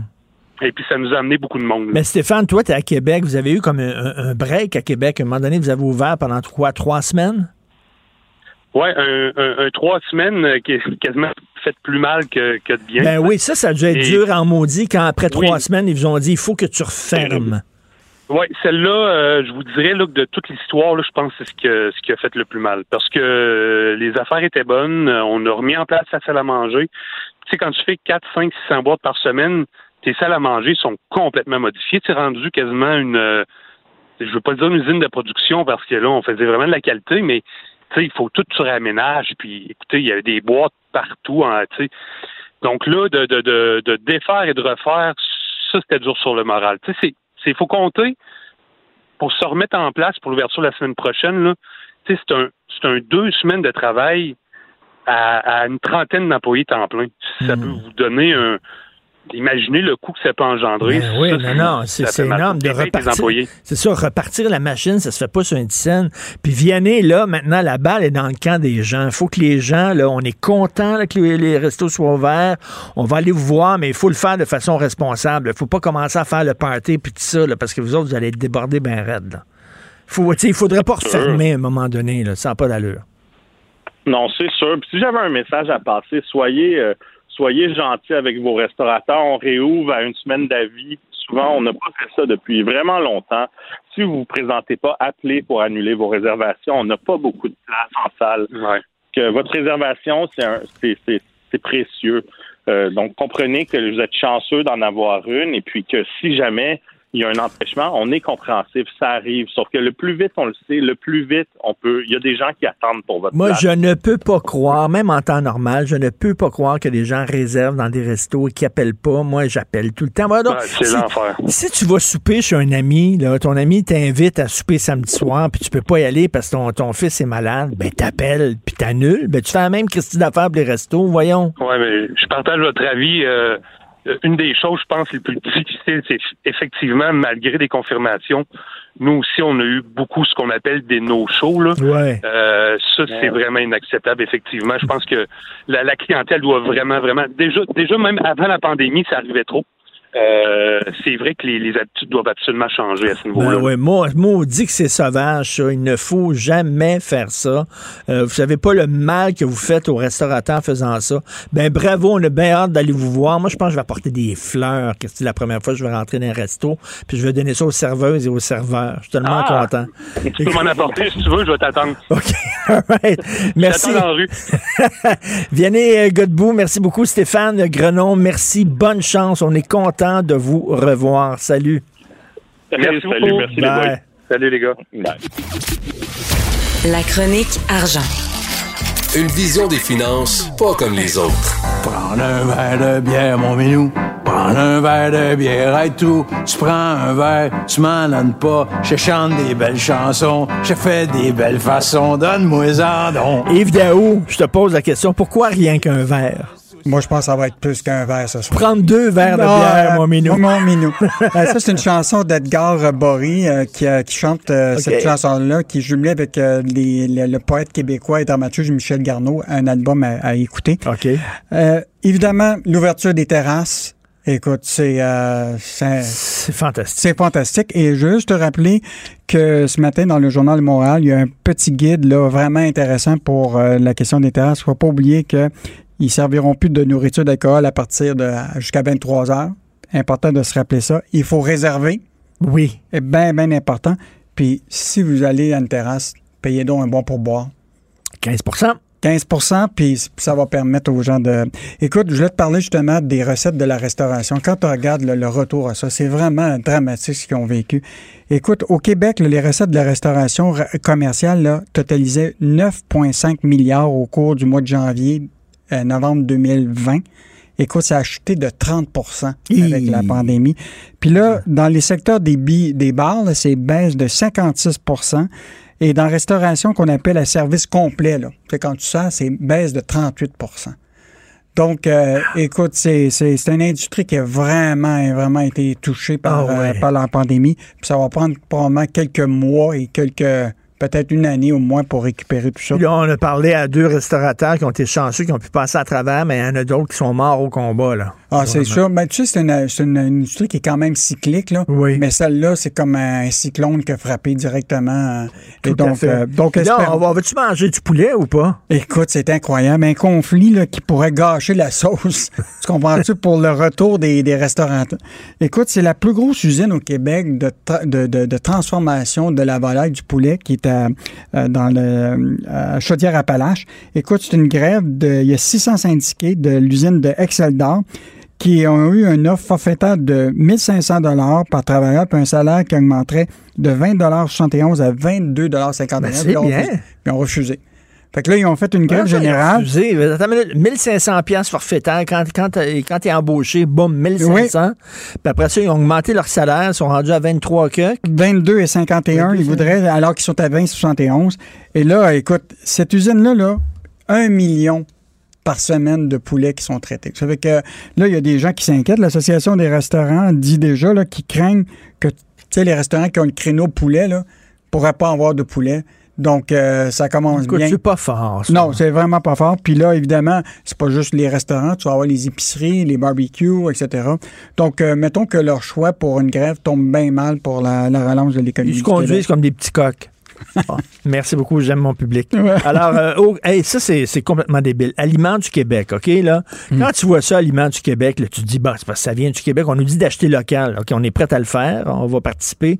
Mais là, tu n'as aucune assurance qu'un produit qui a l'étiquette Aliments Québec est vraiment québécois. Écoute, on a eu le panier bleu, tu t'en rappelles? Là, on savait plus si c'était le bleu pâle, bleu foncé, qu'est-ce qui était dans le panier bleu. C'est-tu des produits chinois, mais qui sont distribués par des Italiens québécois? Tu sais, Il y a encore une confusion autour de ça, mais là, dans celui-là, il ne devrait pas avoir de confusion. Quand c'est marqué Aliments du Québec ou Ben là- Aliments préparés au Québec, tu sais, moi, je vais faire mon marché, puis quand je vois ça, je dis, hey, ça, c'est sûr que c'est un produit du Québec. Alors là, ce qu'on comprend du commissaire au développement durable, c'est que cette certifi- certification-là, qui est faite par l'organisme, euh, écoute, il y a des doutes. Il y a seulement 1,5% des produits qui sont vérifiés. C'est vraiment les, les bons ingrédients. écoute, Ben, voyons. entre 2017 et 2020, là, il y a seulement 215 produits qui ont été contrôlés. Voyons donc. Écoute, ça tient pas la route, là. Écoute, puis en plus, eux autres, là, ça veut dire quoi? Les, les- les fraises que tu achètes, c'est marqué Aliments du Québec, ça, ça vient peut-être de Californie, je sais pas. Ben, le problème, c'est qu'ils ne savent pas. Ils n'ont pas été certifiés. Puis imagine-toi, ceux qui avaient des produits problématiques là, en 2019-2018, là, 27% n'ont toujours pas corrigé la situation. Et ça, c'est un organisme qui a eu 26 millions de dollars pour pouvoir assurer la certification. Puis ils sont même pas Ben, capables de vérifier un point simple. Alors là, évidemment, le ministre de, de- des- de l'Agriculture et des Pêcheries, là, André Lamontagne, s'attend à ce que 100% des produits affichés viennent, viennent vraiment du Québec. Donc, euh, 26 millions de dollars, ils sont pas capables de. non. Fait que moi, je vais, je vais va appeler, je vais appeler euh, le producteur avant de, de l'acheter. Deux minières québécoises qui ont été écartées de la reprise des actifs de North American Lithium qui s'en va à des Australiens. Écoute, on a eu cette discussion-là déjà. Là, ça, là, tu sais, la filière lithium, là, Legault, euh, François Legault et Fitzgibbon ont dit ça, ça serait le chantier du 21e siècle. Oui. Or, Pour là, les ce que- batteries, pour les batteries. les etc. Là, ce qu'on s'aperçoit, c'est qu'on ne peut même pas contrôler la matière première nous-mêmes. Imagine-toi en Chine ou en Australie, si, mettons, les Chinois t'arrivaient puis il y avait une mine de lithium puis c'était acheté par les Québécois. Ils accepteraient tout ça? Mais, mais il me semble que Legault avait dit on va, on va vraiment tout contrôler, là, de, de la source jusqu'à la fabrication de l'automobile. C'est ça, le- Ben ça le là, plan, ça là. ça n'a pas l'air le cas. Là. Évidemment, cette entreprise-là qui, euh, qui s'appelle North American Lithium, qui était euh, en faillite parce qu'il était euh, justement avec un syndic qui s'appelle Raymond Chabot, là, qui est pour la revente. Il y avait cinq groupes d'investisseurs qui avaient soumis une proposition pour la racheter, dont deux Québécois. Puis les deux Québécois ont pas Ont été écartés. Ils ont été écartés. Euh, donc, ces deux minières québécoises-là qui ont été écartées là, entament des conjointement des procédures en justice pour empêcher Québec de céder la mine abitibienne à des intérêts australiens. Donc, euh, puis ce qui est fascinant, c'est que la compagnie qui a, qui a gagné, Sayonec, là, eux autres même, ils ont, ils ont leur propre mine de lithium, ils produisent le lithium, ils l'extraient, puis 50% de la production actuellement est envoyée à Caroline du Nord pour euh, la transformation. Attends une minute, là. Puis, puis euh, ça, ça, revient souvent, on s'en est parlé. Ces pages argent, là, vous faites une sacrée bonne job là-dessus pour montrer qu'un gouvernement qui se dit nationaliste parle des deux côtés de la bouche. Ah, c'est- clair. Écoute, on choisit de vendre Sayona en dépit qu'il y a des intentions vraiment d'avoir des Québécois. En plus, Sayona produit, transforme aux États-Unis. Euh, et- Tu le, le- le- le train du REM qui est produit en Inde, le béton du REM qui est produit aux États-Unis, euh, Armopex là, qui fabrique des meubles, qui dit que 70% des meubles achetés par le gouvernement, pour leur ministère, leurs organismes, sont achetés à l'extérieur du Québec. Puis là, on n'est même pas capable d'avoir un logo Aliment Québec qui euh, certifie que vraiment que c'est fait au Québec. Ça, ça va pas bien. Non, ça va pas bien, Ça mais, va pas mais bien. il faut continuer quand même à frapper sur, euh, sur le clou. là. Euh, c'est important qu'on soit propriétaire. On l'a dit, maître chez nous. Ben oui. Écoute, René Lévesque n'aura jamais accepté que- qu'on a- qu'on perde nos ressources naturelles. Mais vous faites une excellente job là-dessus. Euh, D'ailleurs, qu'est-ce qu'on va pouvoir lire demain? Donc, en fin de semaine, ce qui est intéressant, là, tu sais que la multinationale Airbus, là, qui est aujourd'hui le grand propriétaire du génie québécois, de l'avion qu'on a développé, là, alors là, on vient de s'apercevoir qu'il y a une Québécoise qui est actuellement maintenant basée à, à Toulouse, au siège social. C'est elle qui rencontre les grandes compagnies à l'échelle mondiale pour leur vendre notre avion. Ah oui. Ah, écoute, c'est une Québécoise diplômée euh, ingénieure de l'Université de Sherbrooke. Euh, elle a été 14 ans euh, chez Bombardier.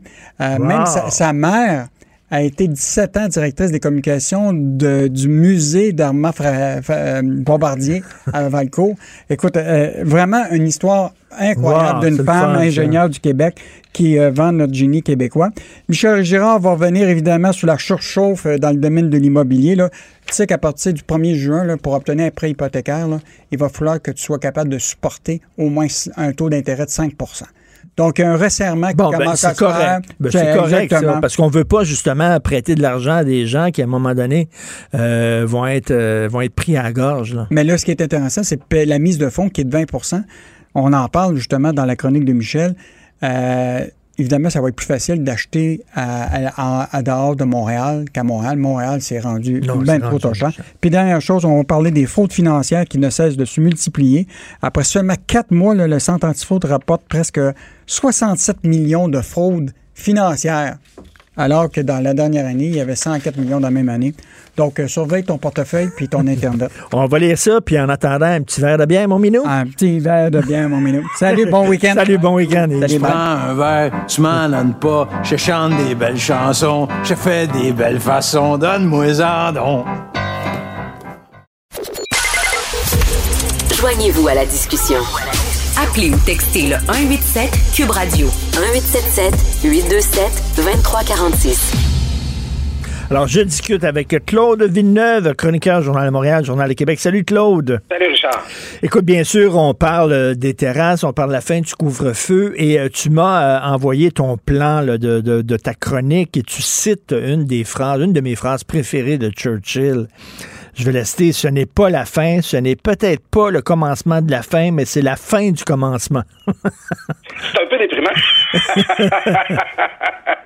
en fait, Churchill avait dit ça après la bataille d'El Alamein, là, en disant que l'Angleterre n'avait pas gagné une seule victoire dans la Deuxième Guerre mondiale avant ça, puis il n'y a pas eu une seule défaite après. Alors, on, espère qu'on est au moins rendu là. Parce que là, aujourd'hui, tout le monde est de bonne humeur. Là. Euh, Je connais des gens qui sont sortis sur leur patio là, hier à, minuit pour sentir, là, se sentir dans l'illégalité du couvre-feu pour une dernière fois. Euh, là, aujourd'hui, c'est ça. Fin du couvre-feu. Les terrasses ouvrent. De nouveau, on peut faire des rassemblements extérieurs. Plusieurs régions passent au orange lundi. On a comme l'impression d'être arrivé du bon bord. Là. Ça fait du bien. Mais moi, c'est c'est surtout, est-ce que c'est vraiment la fin? J'ai peur qu'on soit obligé de retourner de l'autre côté à l'automne. Puis ça, je trouve que ce serait vraiment dévastateur. Ben là, justement, l'image, c'est que tu ouvres la porte un petit peu, là, puis que là, les gens s'engouffrent dans la porte, puis là, là, elle sort de ses gonds, là, puis c'est comme, c'est le free for all. Faut pas, faut pas qu'on fasse ça. Ben, tu sais, la, la fameuse expression que nos profs de primaire disaient, là, donner un, pouce puis prendre un pied. C'est ça qu'on crée. Tu sais, c'est les deux dangers. Tu sais, d'abord, euh, c'est quand même assez balisé. Là, le déconfinement il est très progressif. On le sait. Là, on va se le faire rappeler là, sur toutes les tribunes aujourd'hui pour les rassemblements extérieurs. C'est huit personnes maximum euh, ou euh, pas de limite de personnes si c'est seulement pour deux ménages. Donc, euh, tu sais, il y en a qui vont ambitionner. Je, je vais plaider coupable. L'été passé, on avait le droit, tu te rappelles, 10 personnes, trois ménages, euh, 2 mètres de distance. Puis c'est pas long, tu te ramasses euh, 15, 5 ménages, pas 2 mètres de distance, après une coupe de verre de vin, il faut, faut, faut être très réaliste. Alors, est-ce que les gens vont abuser? Est-ce que les gens vont, vont contrevenir aux règles qui restent? Puis, ben, la deuxième question, c'est cet automne, quand là, là, on va avoir le test, le retour au travail, retour euh, à l'école, est-ce que la couverture vaccinale va être assez forte pour non pas seulement empêcher une augmentation de cas, ça va probablement arriver, mais protéger le système de santé, éviter qu'il y ait des cas assez graves. Alors, c'est comme les deux, pour savoir si on est vraiment reparti pour de bon, s'il n'y aura pas de retour en arrière, c'est les deux points d'interrogation qui restent. Ben, pour moi, c'est c'est la, la vaccination. Il faut que les gens continuent à se faire vacciner. On a bien répondu, ça roule bien la vaccination. Il y a encore trop de places libres, c'est-à-dire qu'il y a des gens qui n'y vont pas. Allez vous faire vacciner, c'est ça le plus important. Moi je le vois, bon, euh, tu, tu, le sais, je me suis qualifié de, assez tôt dans la pandémie de gérer Rochaud de la pandémie parce que je suis les statistiques avidement. À tous les jours, là, un petit peu après 11 heures, euh, on, a, on, a, on a les chiffres quotidiens, puis là, le, le, le, ministère de la Santé nous partage une belle infographie sur son compte Twitter là, pour qu'on puisse suivre là, les chiffres de vaccination, les chiffres de, de, de, de, le nombre de cas, le taux de positivité et tout et tout. Puis là, il y a toujours il y a des abonnés là, qui, comme moi, là, hey, là, ça n'a pas beaucoup vacciné hier, là, dépêchez-vous, ministère de la Santé. Ben là, c'est pas le ministère de la Santé qui a dit à Ben bon, non. trois heures, on a vacciné assez de monde aujourd'hui, on ferme. Parce que le monde, ils vont pas assez. Tu sais, ça y va en masse, on vaccine des dizaines de milliers de personnes, c'est entre 60 000 et 80 000 à chaque jour. Mais il reste des plages disponibles, puis il y a des centres de vaccination où il y a les gens qui se tournent les pouces. Alors, on, on- ça va bien la vaccination, mais ça pourrait aller encore mieux puis plus vite. Alors, euh, il faut pas traîner. C'est ça, parce que moi, ce, ce dont j'ai peur, c'est que les gens disent, ben là, ça, ça va bien, là, on déconfine, puis tout ça, c'est le signe que c'est derrière nous. Donc, pas besoin d'aller me faire vacciner ou pas besoin d'aller chercher la deuxième dose. Il faut y aller. Et ça, je me croise les doigts parce que j'espère qu'on va avancer justement là, les deuxièmes doses, qu'on va pouvoir les avoir avant le temps prévu? Ben moi, ça, ça m'inquiète beaucoup dose. Parce que présentement, les inquiétudes qu'on a, c'est bon, les jeunes ont répondu, mais pas autant qu'on aurait voulu. Là. La dernière fois que j'ai regardé, c'est peut-être 60% des jeunes euh, dans le 18-24 là, qui, qui ont été vaccinés ou qui ont pris leur rendez-vous. On voudrait plus. Euh, là aussi, il y a le ministre de la Santé qui dit qu'on va pouvoir devancer notre deuxième dose. Moi, j'ai mon rendez-vous pour le 17 août. C'est sûr que si je pouvais l'avoir avant de partir en vacances, je serais encore plus content. Alors, il y a- il y, a ce défi-là.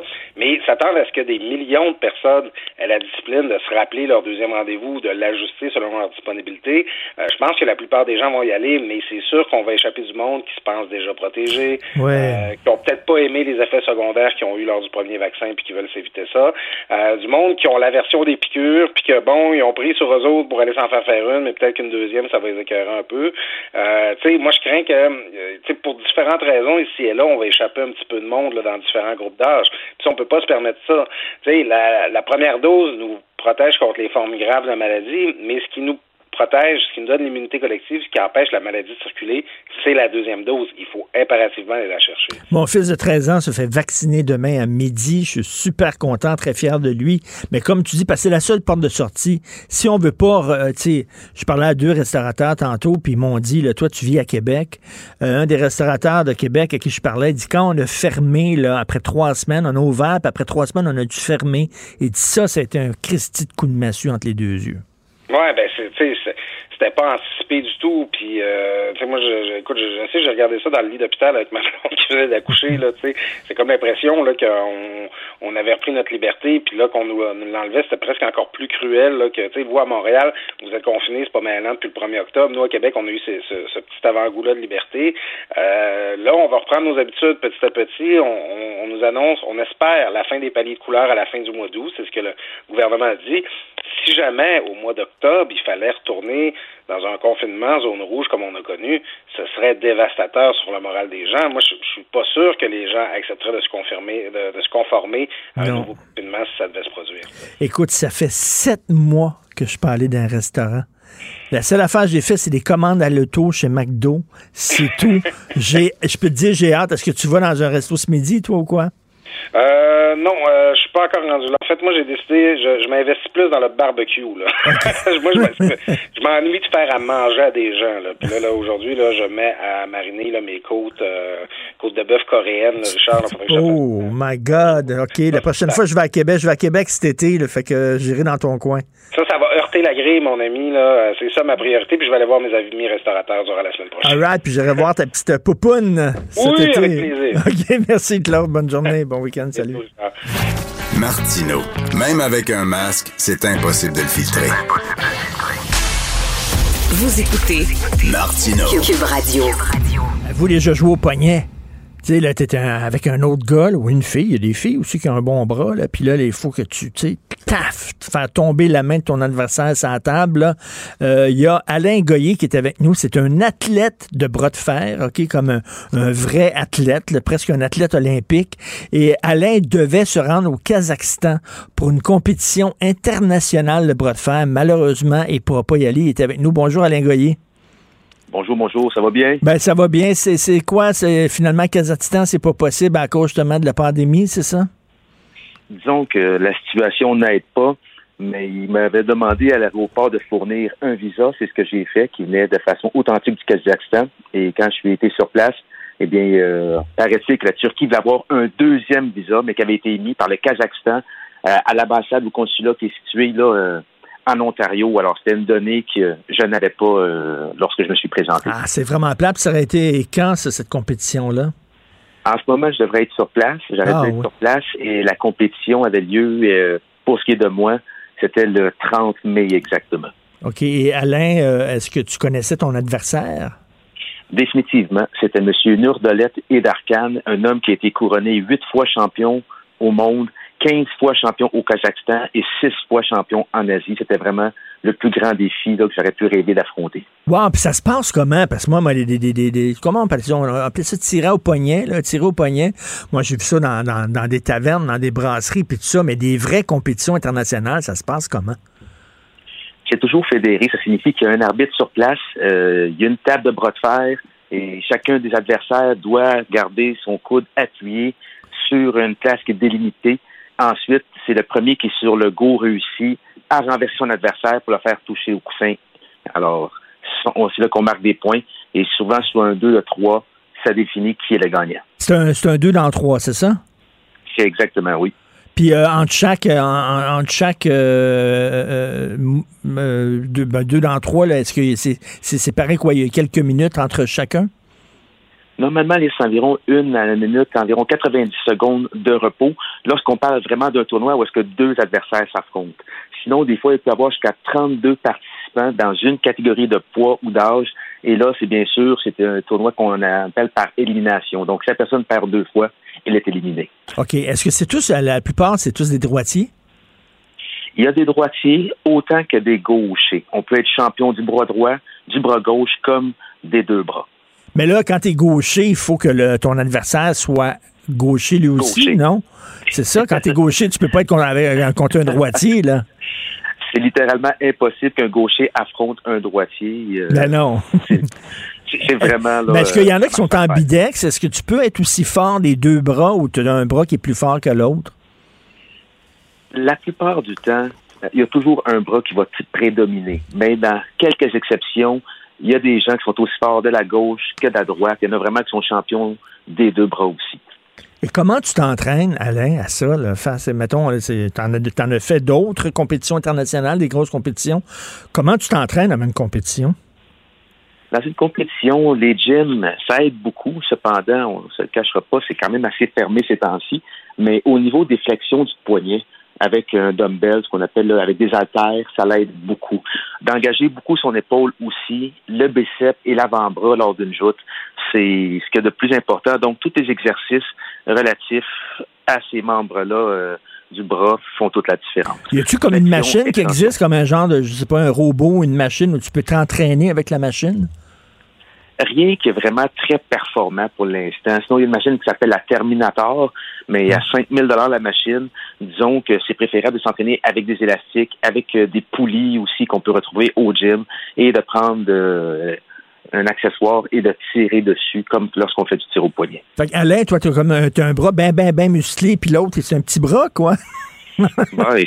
Chez les célibataires, on voit ça des fois, mais c'est pas mon cas. Donc, je ne cacherai pas, moi, je suis vraiment très équilibré. Il n'y a pas de problème avec ça. OK.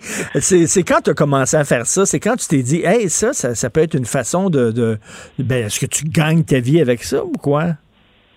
Non, rares sont les gens qui gagnent leur vie de ceci. Il quelques exceptions, euh, comme par exemple Devin Laratte, quelqu'un qui fait du bras depuis l'âge d'environ 4-5 ans, alors qu'il est rendu à 43 ans. Sinon, moi, j'ai dû commencer il y a environ 5-6 ans, et par le plus grand des plaisirs, parce que j'avais déjà une force qui était quand même assez impressionnante. À ma première partie, je suis devenu champion au Québec, alors c'est vraiment là que je- j'en ai eu le goût et que j'ai continué à le faire en Hongrie, en Bulgarie, en Italie, et là, c'était euh, le Kazakhstan. Mais il ne perd rien pour attendre. Je vais prendre le moment et le temps de ramasser même des fonds à titre personnel pour y aller parce que c'est pas vrai que je vais accepter là, que une situation comme celle-ci Ben non. la chance d'une vie. Alors, je vais faire de tout ce qui est à mon possible pour ramasser ces fonds-là. Même si ça me coûte environ 4 000 d'y aller de ma propre poche, je vais y aller. Eh oui, ça a dû être décevant en maudit. Quand est-ce que tu as commencé à dire, ben, tu, toi, tu faisais ça, tu tirais au poignet, toi, comme pour le fun avec tes chums euh, dans, des, dans des bars, puis tout ça, puis là, tu t'es dit, hey, je vais me lancer là-dedans, je vais, je vais devenir un athlète du poignet. Jamais vraiment j'ai pensé à devenir un athlète. Comme je vous dis, c'est vraiment un concours de circonstances. Euh, J'étais au gym et il y a quelqu'un qui, qui était quand même euh, assez reconnu dans le bras. Ce que j'entends par là, il avait gagné quelques titres. Et puis quand il est venu pour m'affronter, euh, mine de rien, euh, j'ai jamais même senti qu'il forçait. Alors c'est là qu'il m'a mentionné, Alain, regarde, t'as plus que du talent, va à tel tel endroit, inscris-toi, puis regarde bien ce qui va se passer. Alors pour ces mêmes raisons-là, j'ai écouté ce qu'il m'a dit et puis euh, je suis vraiment devenu là. euh, écoutez, je me suis surpris moi-même.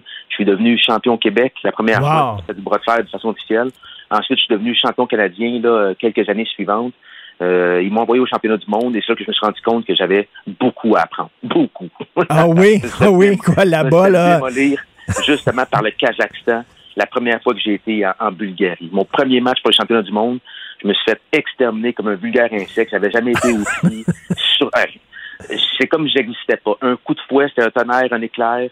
C'était parti. J'avais, c'était une fraction de seconde. Je venais de perdre le match. Hey, j'ai- j'aime ta, j'ai franchise, ta puis ta, ta candeur. T'étais toi, tu étais comme paf, c'était t'étais un naturel. Tu es devenu champion québécois, champion canadien.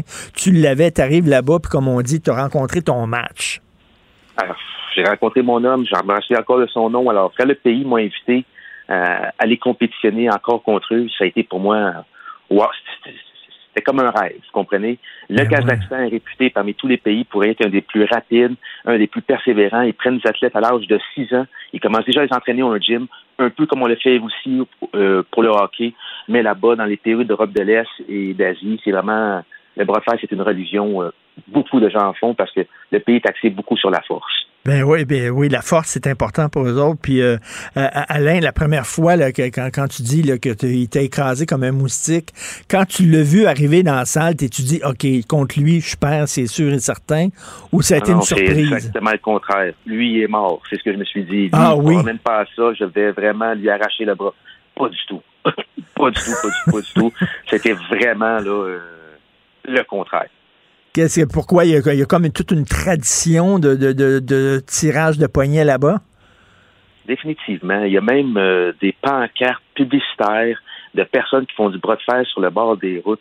Euh, il y a des statues qui sont érigées à cet effet, Hein? des effigies. Oui, définitivement. Si vous regardez pour le Kazakhstan, quand vous allez à Charada, à Chardara, c'est bien ça.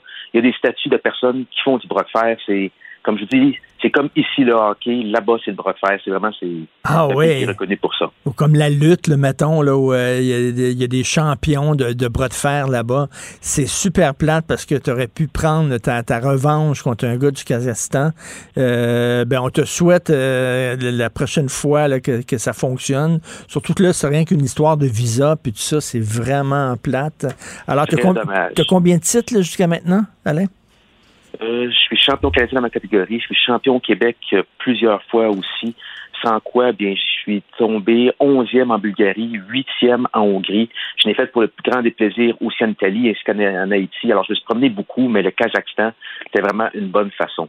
Et une bonne façon aussi, s'il y a des gens qui veulent m'encourager, me soutenir à travers ce qui se passe, euh, ça fait plusieurs années que je travaille avec une compagnie d'asphalte, les entreprises Éric Martin, et quand ils ont vu qu'est-ce qui s'est passé, ils sont prêts à prendre une somme euh, d'argent pour me donner un coup de main à travers les prochains travaux qui vont rentrer. On fait toutes les BMR, les Simplex, les Pro et Martineau. Alors, c'est sur ma page Facebook. Il y a des gens qui à m'encourager et me soutenir à travers ceci.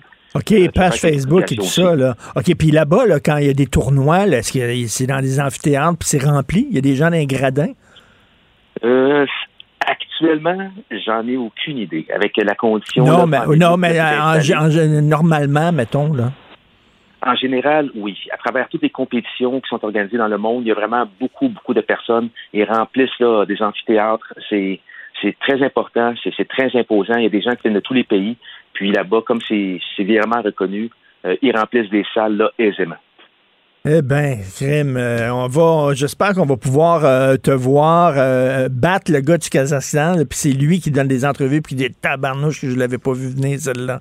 Merci, Alain Goyer. C'est comme ça que ça va se passer. Je vais y retourner coûte que goutte. Merci, Alain Goyer. Salut. Je vous remercie. Bonne journée. Bye. I'll be back. Ben oui, on le sait.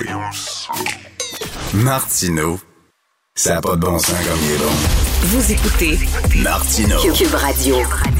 J'ai toujours trouvé qu'il y avait quelque chose d'un peu pathétique de voir des gens en position d'autorité qui ont un certain âge euh, faire jeune, vouloir faire jeune, tu sais, pas essayer de, on va parler aux jeunes, hey yo, puis tout ça. Ça me fait toujours euh, rire et c'est le sujet euh, de la dernière chronique de Christian Rioux, l'excellent correspondant du Devoir à Paris, les jeunes. Alors bonjour Christian. Bonjour Richard.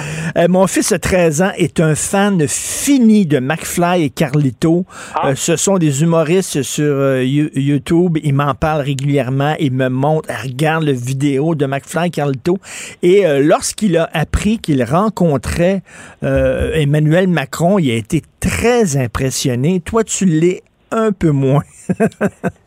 Oui, je, je, vous avoue que je le suis un peu moins, peut-être parce que je, je, connais mieux Emmanuel Macron et ses intentions que, que, que ton fils.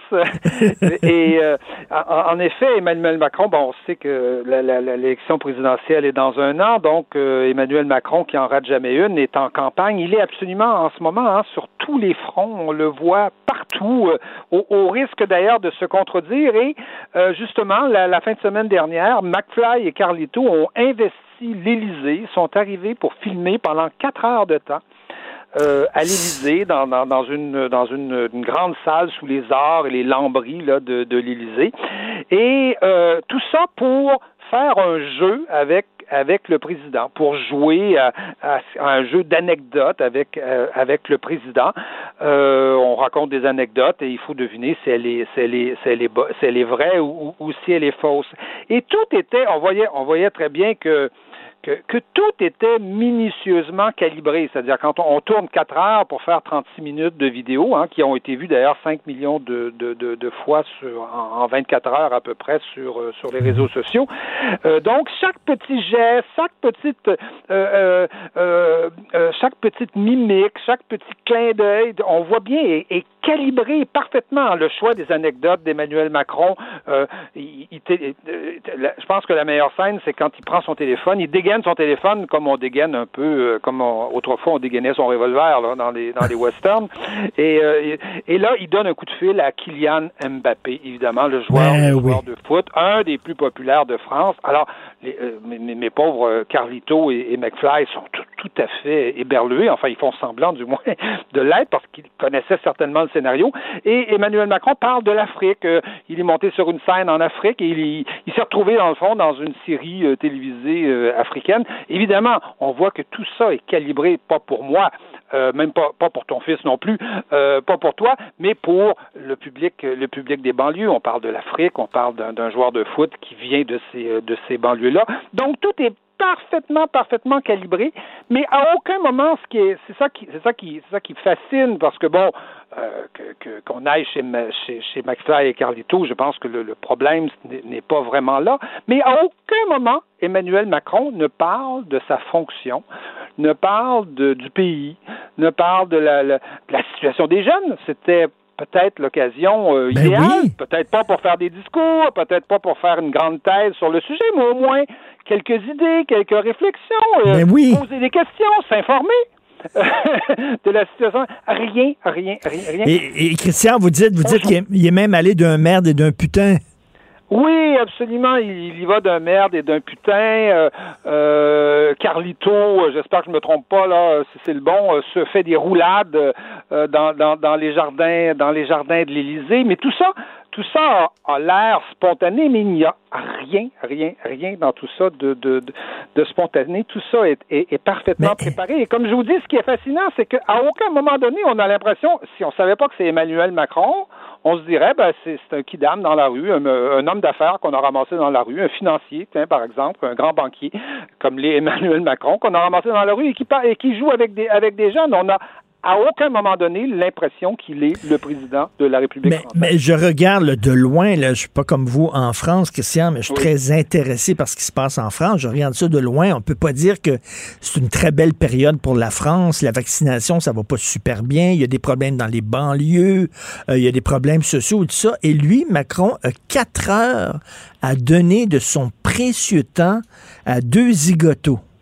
Abs- abs- absolument. Comme je vous dis, je n'ai rien contre McFly et Carlito et je comprends euh, parfaitement qu'on puisse euh, qu'on puisse euh, se, se dérider, se, passer un, bon moment en, en écoutant ça quand on a quand on a 13 ans ou, ou 14 ans. Mais effectivement, le président de la France, qui est probablement l'homme devrait normalement être l'homme le plus occupé, surtout en ce moment en France, et je vous dirais qu'il y a à la limite un un petit côté euh, un petit côté étrange dans, dans, dans, cette espèce de de- d'ambiance euh, rigolote, amusante, à un moment effectivement où, comme vous le dites, la France vit quand même des heures assez assez difficiles. Écoutez, euh, aujourd'hui, on vient d'apprendre qu'une policière a été attaquée au couteau Encore? en France. Encore? Aujourd'hui, là, on vient d'apprendre ça. J'ai- C'est c'est mon épouse qui m'a dit ça tout à l'heure. C'est c'est presque tous les jours ce genre de choses-là. Il y a eu des manifestations de policiers. Euh, je veux dire, c'est le sujet euh, permanent euh, en France et, et- et- des problèmes, il y, en a d'autres. Donc, on, euh, je vous dirais que peut-être qu'Emmanuel Macron ira glaner quelques votes dans une dans une jeunesse d'ailleurs qui vote pas beaucoup, hein, qui vote très peu et qui euh, qui va se retrouver peut-être à écouter euh, McFly et Carlito avec Marine Le Pen demain matin. Là, je, je, je- j'en sais rien ou dans quelques mois, on n'en sait rien, bien qu'elle fait beaucoup, elle fait très attention à ce genre de choses et, et- et- et en général ne se prête pas à ce genre de de, de jeu. Mais euh, mais on, on s'étonne en tout cas que le président ait, ait- ait ce- ait ce ton-là à une époque, à un moment où euh, je vous dirais, j'aurais peut-être pas dit ça il y a deux ans, je, je, je le dirais peut-être pas dans deux ans, mais où le où, où le ton est, est très grave aujourd'hui en France et, Et- très sérieux. Et votre chronique n'est pas, ne porte pas seulement là-dessus. Ce qui est, ce qui est très intéressant aussi, euh, vous dites que bon, l'idée qu'on a des jeunes, bien sûr, depuis mai 68, c'est les jeunes sont à gauche, les jeunes euh, sont marxistes ou euh, bon woke comme on dit. Mais vous dites que c'est peut-être, c'est un cliché ça, qu'il y a beaucoup de jeunes, au, au contraire, qui se situent plus à droite de l'échiquier politique. Oui, je, je, je, je, pense que oui, mais je pense qu'en général, l'image qu'on se fait de la jeunesse est une image aujourd'hui euh, euh, qui vient effectivement de cette époque-là, de l'époque des années 60. C'est une image qui est véhiculée par les baby boomers, par ceux qui sont euh, qui sont au, ou ceux qui les ont suivis et qui sont au pouvoir. Et c'est toujours, je vous dirais, cette même image d'une jeunesse euh, qui est qui est volage, d'une jeunesse révoltée et qui est évidemment, la question ne se pose même pas, qui est évidemment à gauche. Or, tous les sondages aujourd'hui, en tout cas, on parle de son, je parle, je vous parle de sondages euh, en, France, euh, en Italie, au Royaume-Uni, euh, en Allemagne, et il faudrait, faudrait voir au Québec, mais je pense que ça ne doit pas être tellement différent. Tous les sondages nous montrent aujourd'hui que la jeunesse euh, est, est pas comme ça. La jeunesse, euh, ça, c'est une image, c'est l'image publicitaire de la jeunesse, une image d'ailleurs que- qui doit être lourde à porter. Je, je, je- moi, je considère pour, pour les jeunes, et je, je vous avoue que je, je, je suis pas sûr que j'aimerais ça être jeune euh, aujourd'hui pour être confronté à ça. Et tous les sondages donc nous montrent que la jeunesse, par exemple, valorise beaucoup la famille et valorise beaucoup la nation. Hein, des, des- des sujets qui sont, euh, qui sont, semble-t-il, d'après la majorité de nos médias aujourd'hui, euh, hors d'ordre, euh, passés, euh, euh, disparu à, peu près, et nous montre aussi que en général les jeunes votent plutôt à droite. En France, par exemple, le, parti le plus jeune, celui qui attire le plus de jeunes, c'est le, le, Rassemblement national de, de Marine Le Pen, et ça, ça fait déjà euh, pas mal d'années. Mais euh, je vous dirais que les médias, les, les, les, les, les télés, euh, les réseaux sociaux ne voient que la jeunesse, que la jeunesse révoltée des universités hein, ou des facultés. On a l'impression qu'on est braqué là-dessus. moi, je me, je me souviens très bien que j'avais couvert il y, a, il y a deux ans le, le, le Brexit au Royaume-Uni tous les médias ne nous parlaient que des jeunes des grandes universités qui étaient tristes parce qu'ils ne pourraient plus faire euh, Erasmus et aller étudier euh, en Italie ou, euh, ou se, se, se, dorer sur les plages du sud de la France, d'Aix-en-Provence. Mais, mais personne ne nous parlait de la jeunesse ouvrière et des jeunes qui ont massivement voté pour le Brexit, et qui étaient, qui étaient massivement en faveur du Brexit. Personne ne se posait de questions sur ces gens-là. C'est comme s'ils si, n'existaient pas. Et je vous dirais que moi, je suis très désolé de cette image de la jeunesse et je, je, le répète, hein, je, je, pense que j'aimerais pas ça être jeune parce que aujourd'hui, parce que euh, l'image médiatique, vous savez, l'impératif médiatique, mm. l'impératif, euh, l'image véhiculée des jeunes dans la chanson, par exemple, dans, dans, dans, tout ce qui est la culture de masse, là, très, très, très commerciale, je pense que ça doit être difficile à porter pour un jeune parce que tous les jeunes ne se sentent pas du tout du tout, du tout, du tout que, comme ça. Mais, mais, ça me fait penser à une série, une sitcom américaine. Euh, je ne sais pas si vous connaissez euh, Christian, qui s'intitulait Family Ties, que j'aimais beaucoup. Et euh, c'était l'histoire de deux, deux, un couple de, d'anciens hippies, d'anciens 68 heures aux États-Unis, qui avait un fils qui tripait sur Ronald Reagan. qui, donc, lui, il avait des photos de Thatcher dans sa chambre et des photos de Ronald Reagan et il déprimait ses parents, ses parents qui étaient beaucoup plus à gauche. Et c'était très rigolo parce que lorsqu'on est jeune, on, s'oppose à nos parents. Et quand nos parents sont de gauche, ben, on est de droite. Puis si nos parents sont de droite, ben, on est de gauche. Euh, c'est un peu ça. Donc lui, c'était le, jeune de droite et il y avait toujours des discussions hilarantes avec ses parents. C'est un peu ça, là.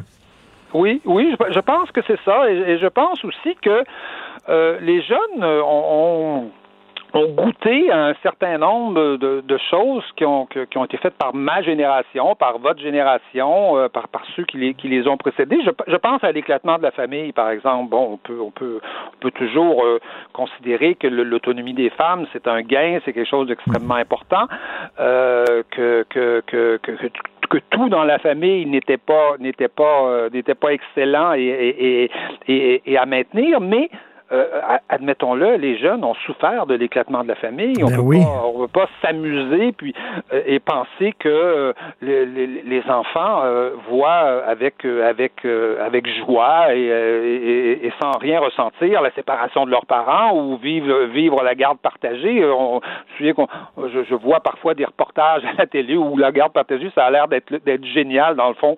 Finalement, je vois pas pourquoi pourquoi je, je vivrais avec mon épouse. Ça serait mieux de mieux qu'on face à garde, tout le monde face à garde partagée. Mais voyons donc, euh, je pense qu'on peut pas s'imaginer que euh, qu'il n'y a pas des séquelles. Euh, d'ailleurs, on le voit, on le voit très bien. Hein. on, pense, on pense en permanence aux banlieues en France, par exemple. La première caractéristique des, des, des familles de banlieue, c'est des familles éclatées. Mais les, les, les, jeunes ont besoin, les jeunes ont besoin de repères, ont besoin d'encadrement. Vous avez des enfants, vous le savez, Christian, ils ont besoin de repères, d'encadrement. Si on leur en donne pas, ils vont en trouver. Ils vont en trouver où? Ils vont en trouver dans des gangs de rue, ils vont en trouver dans bon.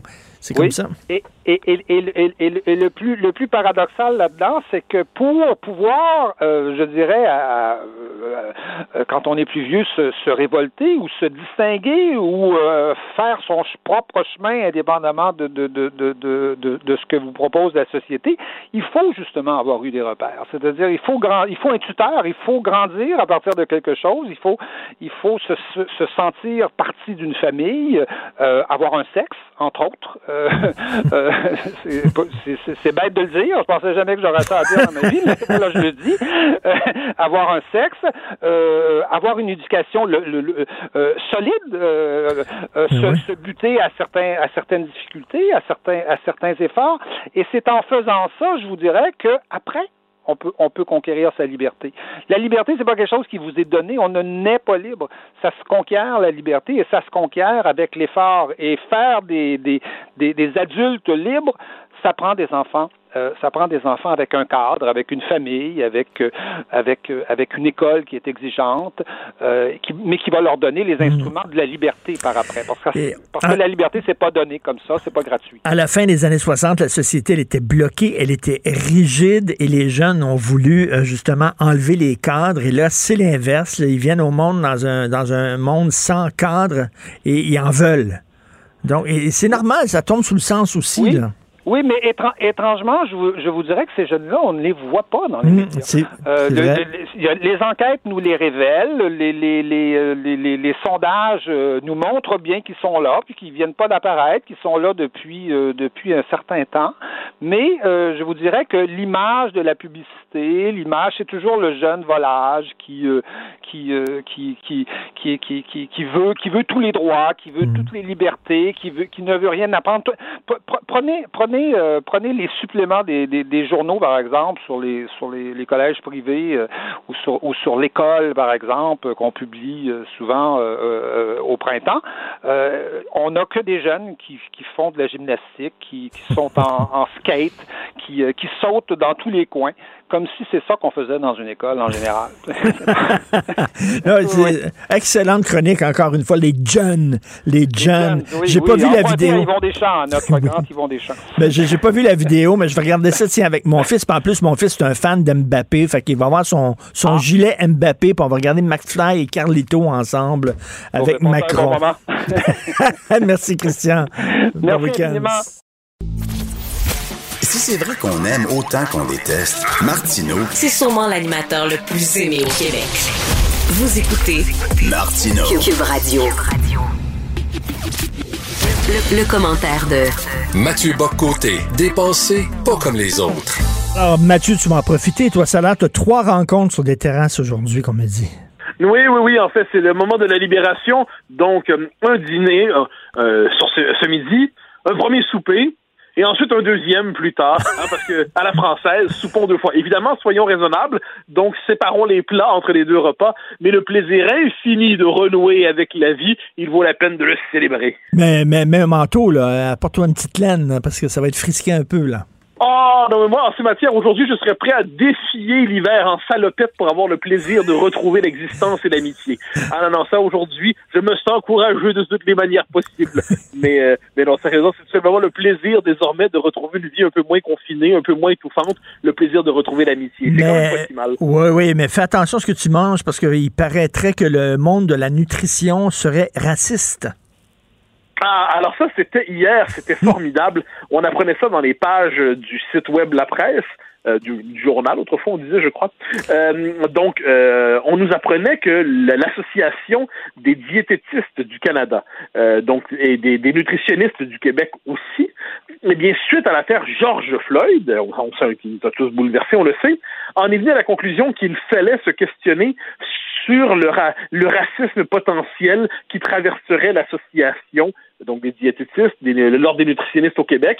On faisait donc un lien entre le meurtre de George Floyd à Minneapolis, au Minnesota, aux États-Unis, et la pratique des nutritionnistes ici, au Canada, au Québec. Alors, ce lien-là, il vient pas naturellement à l'esprit de chacun. Hein. C'est-à-dire, ça va pas de soi qu'il y a un lien entre ce qui est arrivé à George Floyd et ce qu'on doit mettre dans notre assiette. Mais quand on est dans une forme d'épidémie idéologique comme aujourd'hui, où, euh, autrement dit, il y a des thèmes qui s'imposent à tous, une forme de folie s'empare de l'espace public, et tous se sentent obligés de se convertir à l'idéologie dominante pour montrer qu'ils sont vertueux, empathiques et généreux, mais quand on est dans cette logique, quand on est dans cet esprit, on se convertit à l'idéologie dominante. Or, l'idéologie dominante, aujourd'hui, elle nous dit racisme systémique. Alors, il y a une lettre qui est envoyée, qui vaut la peine, je t'en cite un extrait, à l'époque par Nathalie Savoie, qui est directrice générale à l'époque des diététistes du Canada.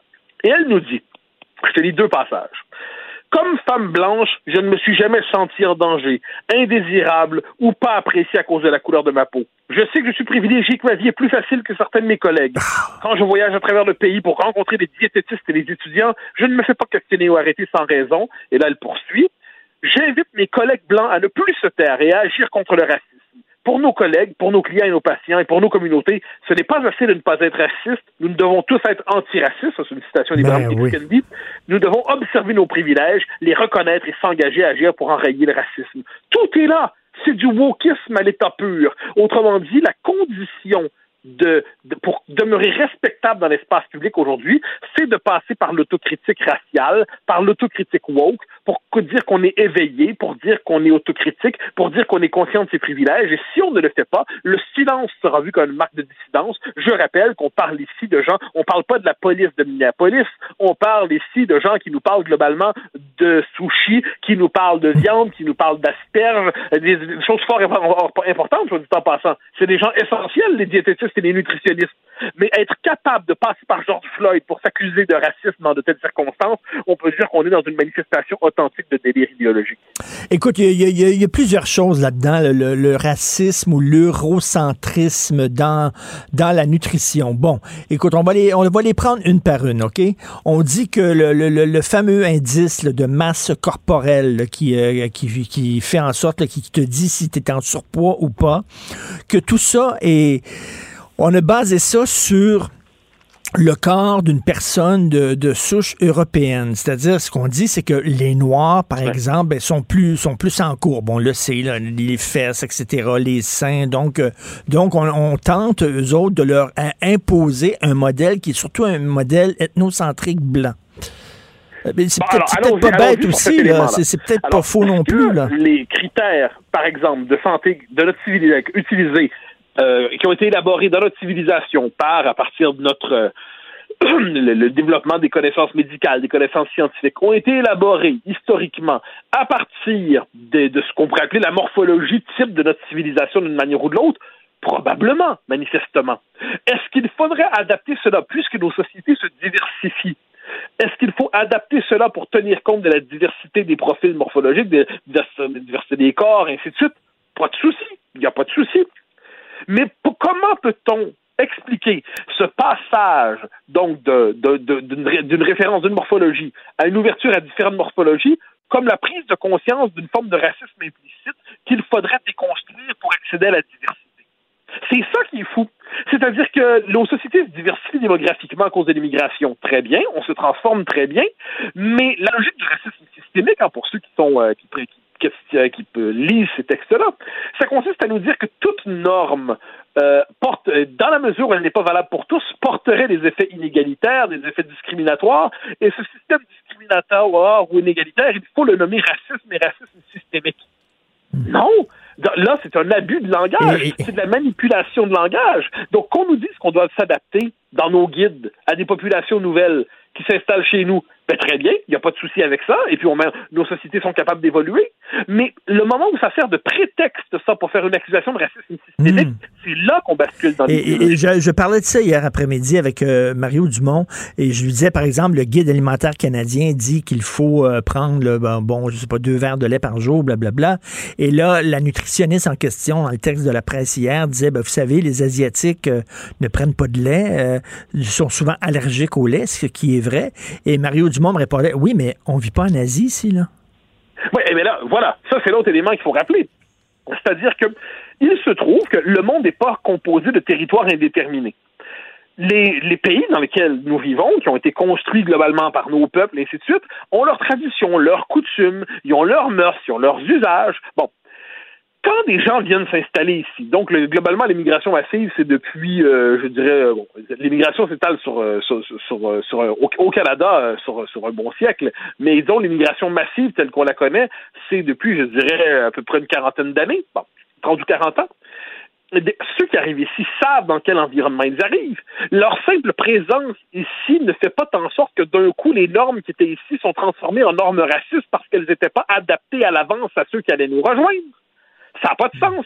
Et ensuite, si, euh, inversement, si on va dans d'autres coins du monde, est-ce qu'on les accusera de racisme parce que l'offre alimentaire ne sera pas adaptée à la diversité des populations qui seront de passage par le tourisme ou par l'immigration future? Est-ce que c'est comme ça qu'on doit comprendre des choses? Il y a quelque chose d'insensé là-dedans. Et, et, j'ajouterais, et j'ajouterais, euh, il y a quand même cette, le monde occidental, on le sait aujourd'hui, il y a des vagues d'immigration qui s'y installent massivement, ainsi de suite. Moi, je me dis quelquefois, il y a quelque chose d'étrange dans le grand récit qu'on nous propose. Est-ce que tous ces gens viennent en fait chercher refuge, fortune, prospérité, sécurité dans la, dans la citadelle mondiale de la suprématie blanche et du racisme systémique? Faut-il comprendre que globalement, ces populations-là viennent ici se faire persécuter dans un monde qui n'aura aucune considération pour elles? On est quand même dans un délire ici. Donc non, et, ensuite, je le dis, puisque nos sociétés se diversifient, ben, évidemment, là, on va s'adapter. Mais mm-hmm. s'adapter, ça ne veut pas dire s'extraire d'un système raciste depuis les origines commandé par la suprématie blanche. Ça veut simplement dire s'adapter. Mais apparemment, le langage de la réforme raisonnable et éclairée aujourd'hui n'est plus tolérable. Ça doit se transformer en procès d'existence. Et ce qu'on dit aussi dans le texte, c'est que, par exemple, les Noirs se nourrissent différemment des Blancs. Et ça, je trouve ça d'une stupidité totale. C'est comme moi, je suis un, Québécois de souche, je mange pas tout le temps du ragoût de, de boulettes, puis euh, de, de, la tarte, euh, tu sais, euh, du pudding au chômeur, puis tout ça. Veut dire, je, je, suis sûr qu'il y a des Noirs qui mangent du spaghetti, il y a des Noirs qui mangent des mets chinois, il y a des Noirs qui mangent des sushis. Voyons. Ah, mais ça, ça, ça c'est l'essentialisme. Ça, c'est paradoxal. On nous a expliqué pendant des années qu'il fallait déconstruire les traditions, déconstruire les coutumes, il fallait pas essentialiser les populations. Très bien. Mais aujourd'hui, au nom d'une conception falsifiée de l'ouverture à l'autre, on, on enferme l'autre dans sa caricature et on s'imagine qu'on ne peut lui parler qu'en lui qu'en parlant à travers lui à sa caricature. Donc là, chacun doit y être fidèle, et s'il n'y est pas fidèle, on pourra même l'accuser de trahison raciale. Ce qui est encore plus fou, c'est qu'on suggère dans le texte, euh, à demi-mot, mais pas seulement, que pour établir une relation de confiance, quelquefois, peut-être vaudrait mieux avoir euh, un nutritionniste de telle couleur avec une personne de telle couleur. Mais oui. Euh, un instant. Je veux dire, euh, si j'ai des problèmes de santé, moi, est-ce que je vais demander de me faire soigner par un médecin canadien-français, hein, un chirurgien canadien-français qui aura exactement mon profil ethnique, ou je vais me faire soigner par le meilleur médecin disponible qui va comprendre la situation de santé? Ben oui. Me semble, me semble que le premier réflexe, c'est celui-là. Mais aujourd'hui, la logique clanique et communautaire et tribale fait en sorte qu'on ne devrait appartenir qu'à son petit groupe et s'y enfermer mentalement. Mais tout ça au nom de l'ouverture, tout ça au nom de l'antiracisme. Et il vaut la peine de. Il y a une chose qu'il faut ajouter à tout ça, c'est que j'ai regardé un peu le profil de, ceux et celles qui ont décidé de porter ces programmes-là, à la fois dans l'Association des diététistes du Canada, l'Association des, puis des nutritionnistes au Québec. Ce sont souvent, ce sont souvent des gens qui viennent du milieu des communications ou de la gestion. Ils ont travaillé dans telle société, puis dans telle autre, puis dans telle autre, toujours dans des postes comme gestion, ressources humaines, communication.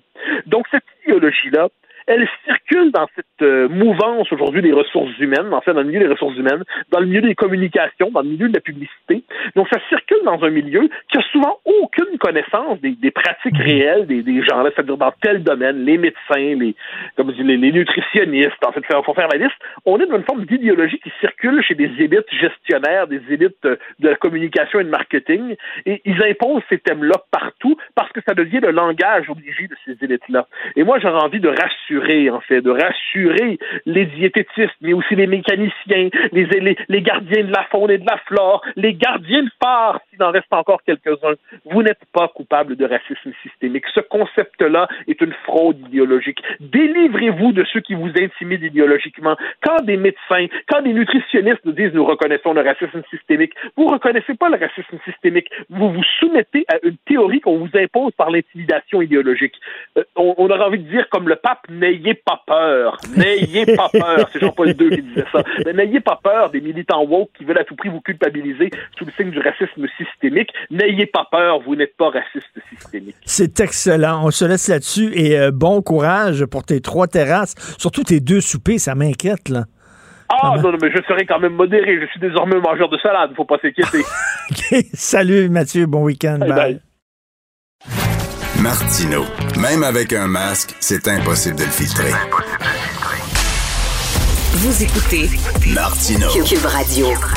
Alors, le rôle de Vincent Dessureau aujourd'hui sera joué par Alexandre Moranville-Ouellette. Salut, Alexandre. Quel plaisir. Bonjour, Richard. Hey, content de te retrouver, ben cher ami. Alors, euh, écoute, tu veux me parler d'une évasion de souris en Australie. Oui, on en a comme tellement plein les bras avec la pandémie mondiale qu'on oublie qu'il y a d'autres euh, catastrophes naturelles de par le monde. C'est dans l'État de New South Wales, en Australie, en ce moment, qui est l'État le plus populeux en Australie, où en ce moment, ils sont aux prises avec une invasion de souris. Mais là, quand on dit souris, là, ils sont incapables d'estimer leur nombre selon les images que je voyais, c'est absolument dégueulasse. J'ai pas peur des hein? souris d'habitude, mais là, des millions et des millions, c'est pas des milliards qui ravagent les cultures là-bas, qui mangent tous les grains qui sont en. Parce qu'il y a en- toujours des souris puis des rats, on le sait, là, mais là, c'est vraiment au-delà de tout. Là. Oui, c'est ah, dégueulasse. Ils disent que ça, il pourrait y en avoir pour un milliard de dollars australiens, c'est à peu près 775 millions de dollars américains de dommages, littéralement, euh, juste liés aux cultures qui vont être dévorées par ces souris-là.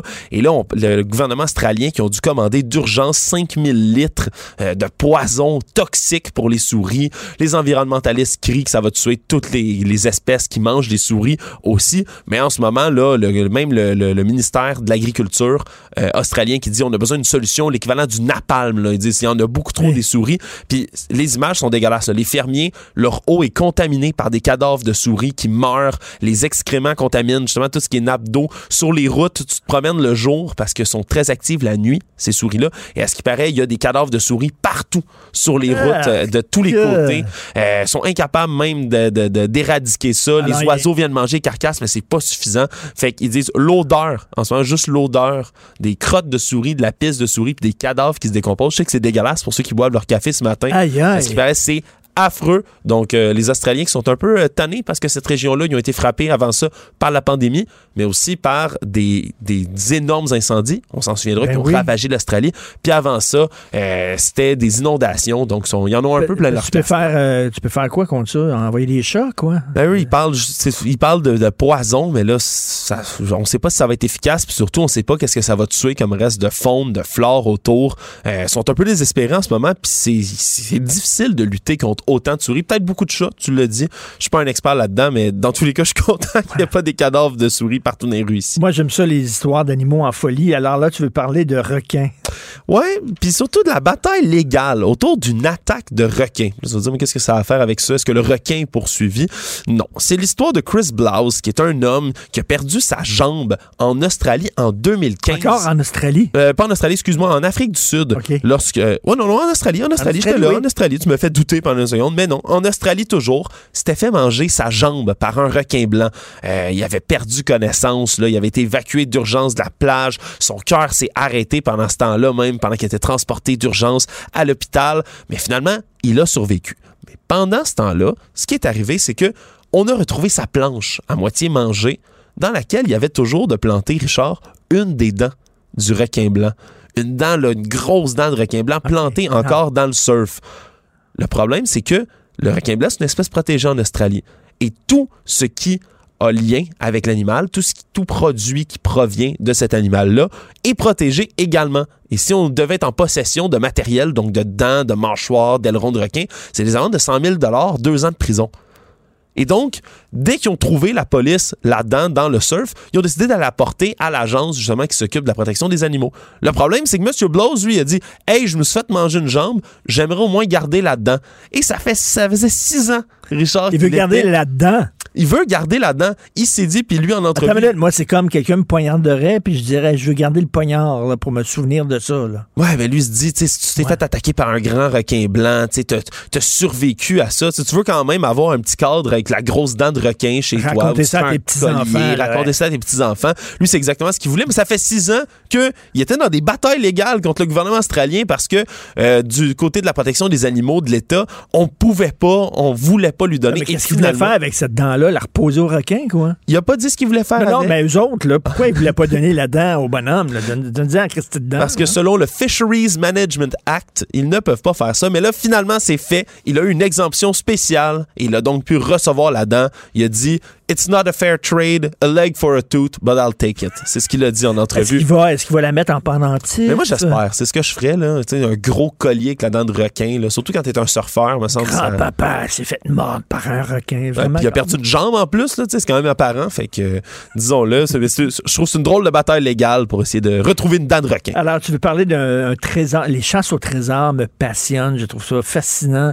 Encore aujourd'hui, en 2021, tu sais qu'il y a des chasseurs de trésors professionnels qui ne font que ça. Là. Euh, et là, tu veux parler d'un d'un trésor de guerre nazi. Je te verrais faire ça à ta retraite, d'ailleurs, Richard. Là, toi, être un chasseur de trésors professionnel euh, dans tes temps libres. Puis c'est d'ailleurs de ça qu'on va parler parce que il y a une nouvelle découverte qui a été faite qui relance une très longue histoire, une très longue quête pour un trésor, qui est le trésor de la chambre d'ambre, le Amber Room, qui est une... Puis là, je vais commencer tout de suite par le début de cette histoire-là. La Amber Room, cette fameuse chambre-là, c'était un cadeau qui a été donné dans les années 1700 à la Russie, ok, à Peter the Great. Peter le Grand, qui était un monarque russe, a reçu ce cadeau-là ce que c'était, c'est une espèce de cagibi, une espèce de petite pièce où les murs sont littéralement faits de centaines de morceaux d'ambre. Oui, 200.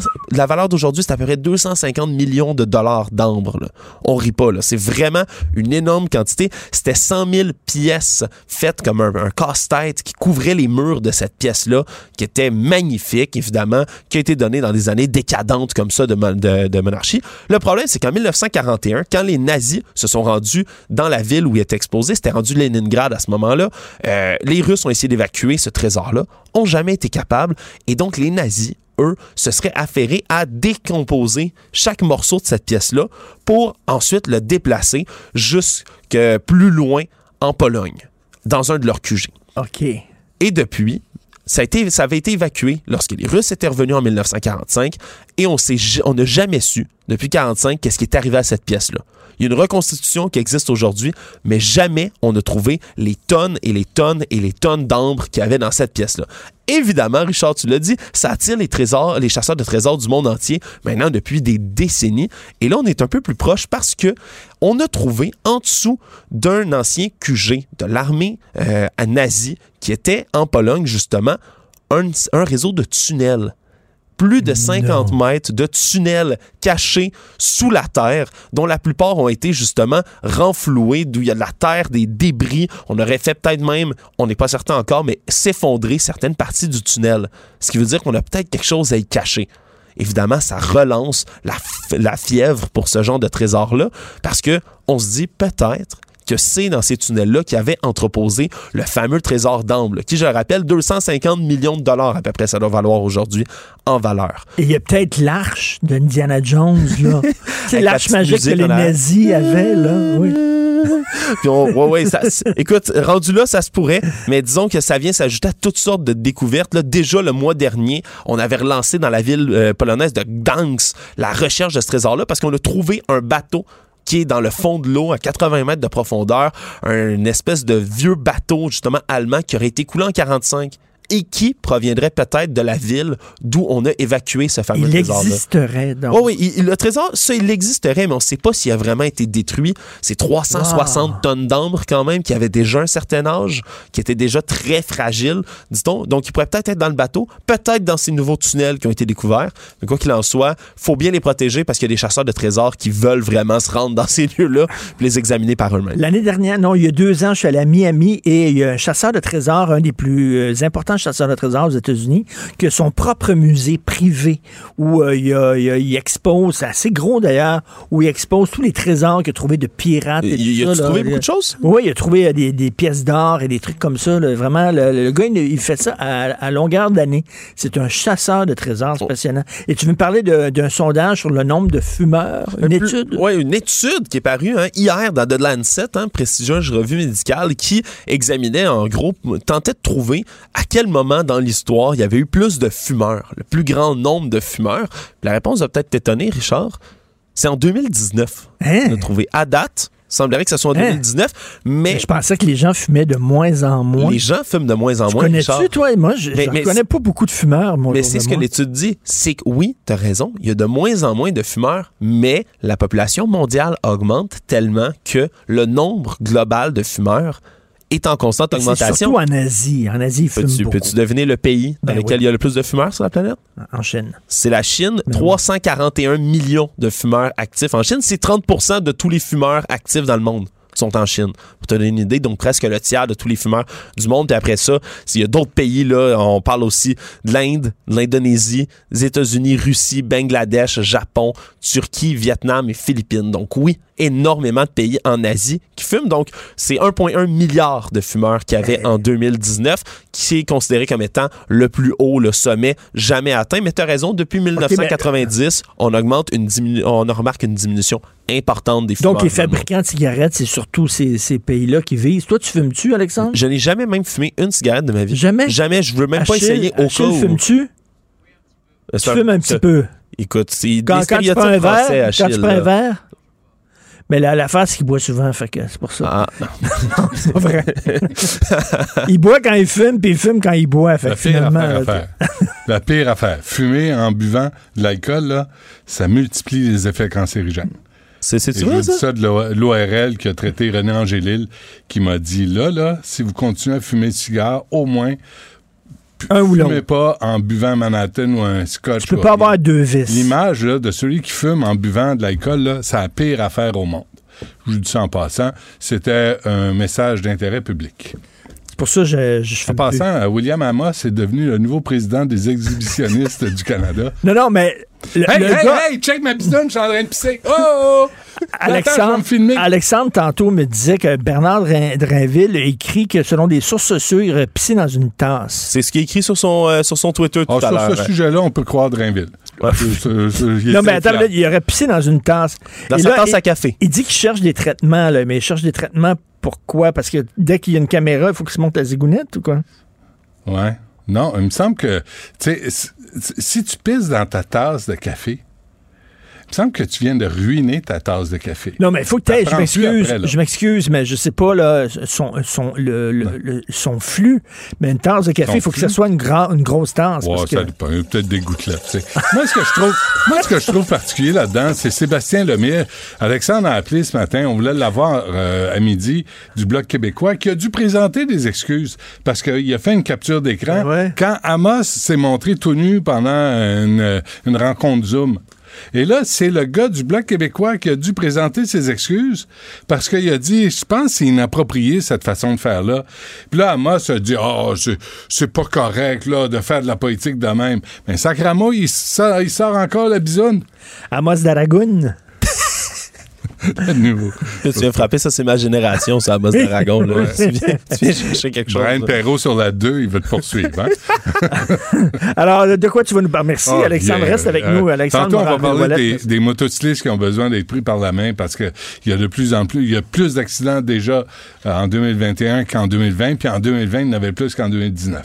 Fait que, euh, on va euh, parler de ça, puis à 11 h qu'est-ce qu'on fait déjà à 11 h 11 h c'est Amelia Fouque qui représente une mère euh, dont la fille euh, vit de l'harcèlement, on dit du racisme aussi, et une- école privée qui a décidé de pas faire grand-chose sur la question.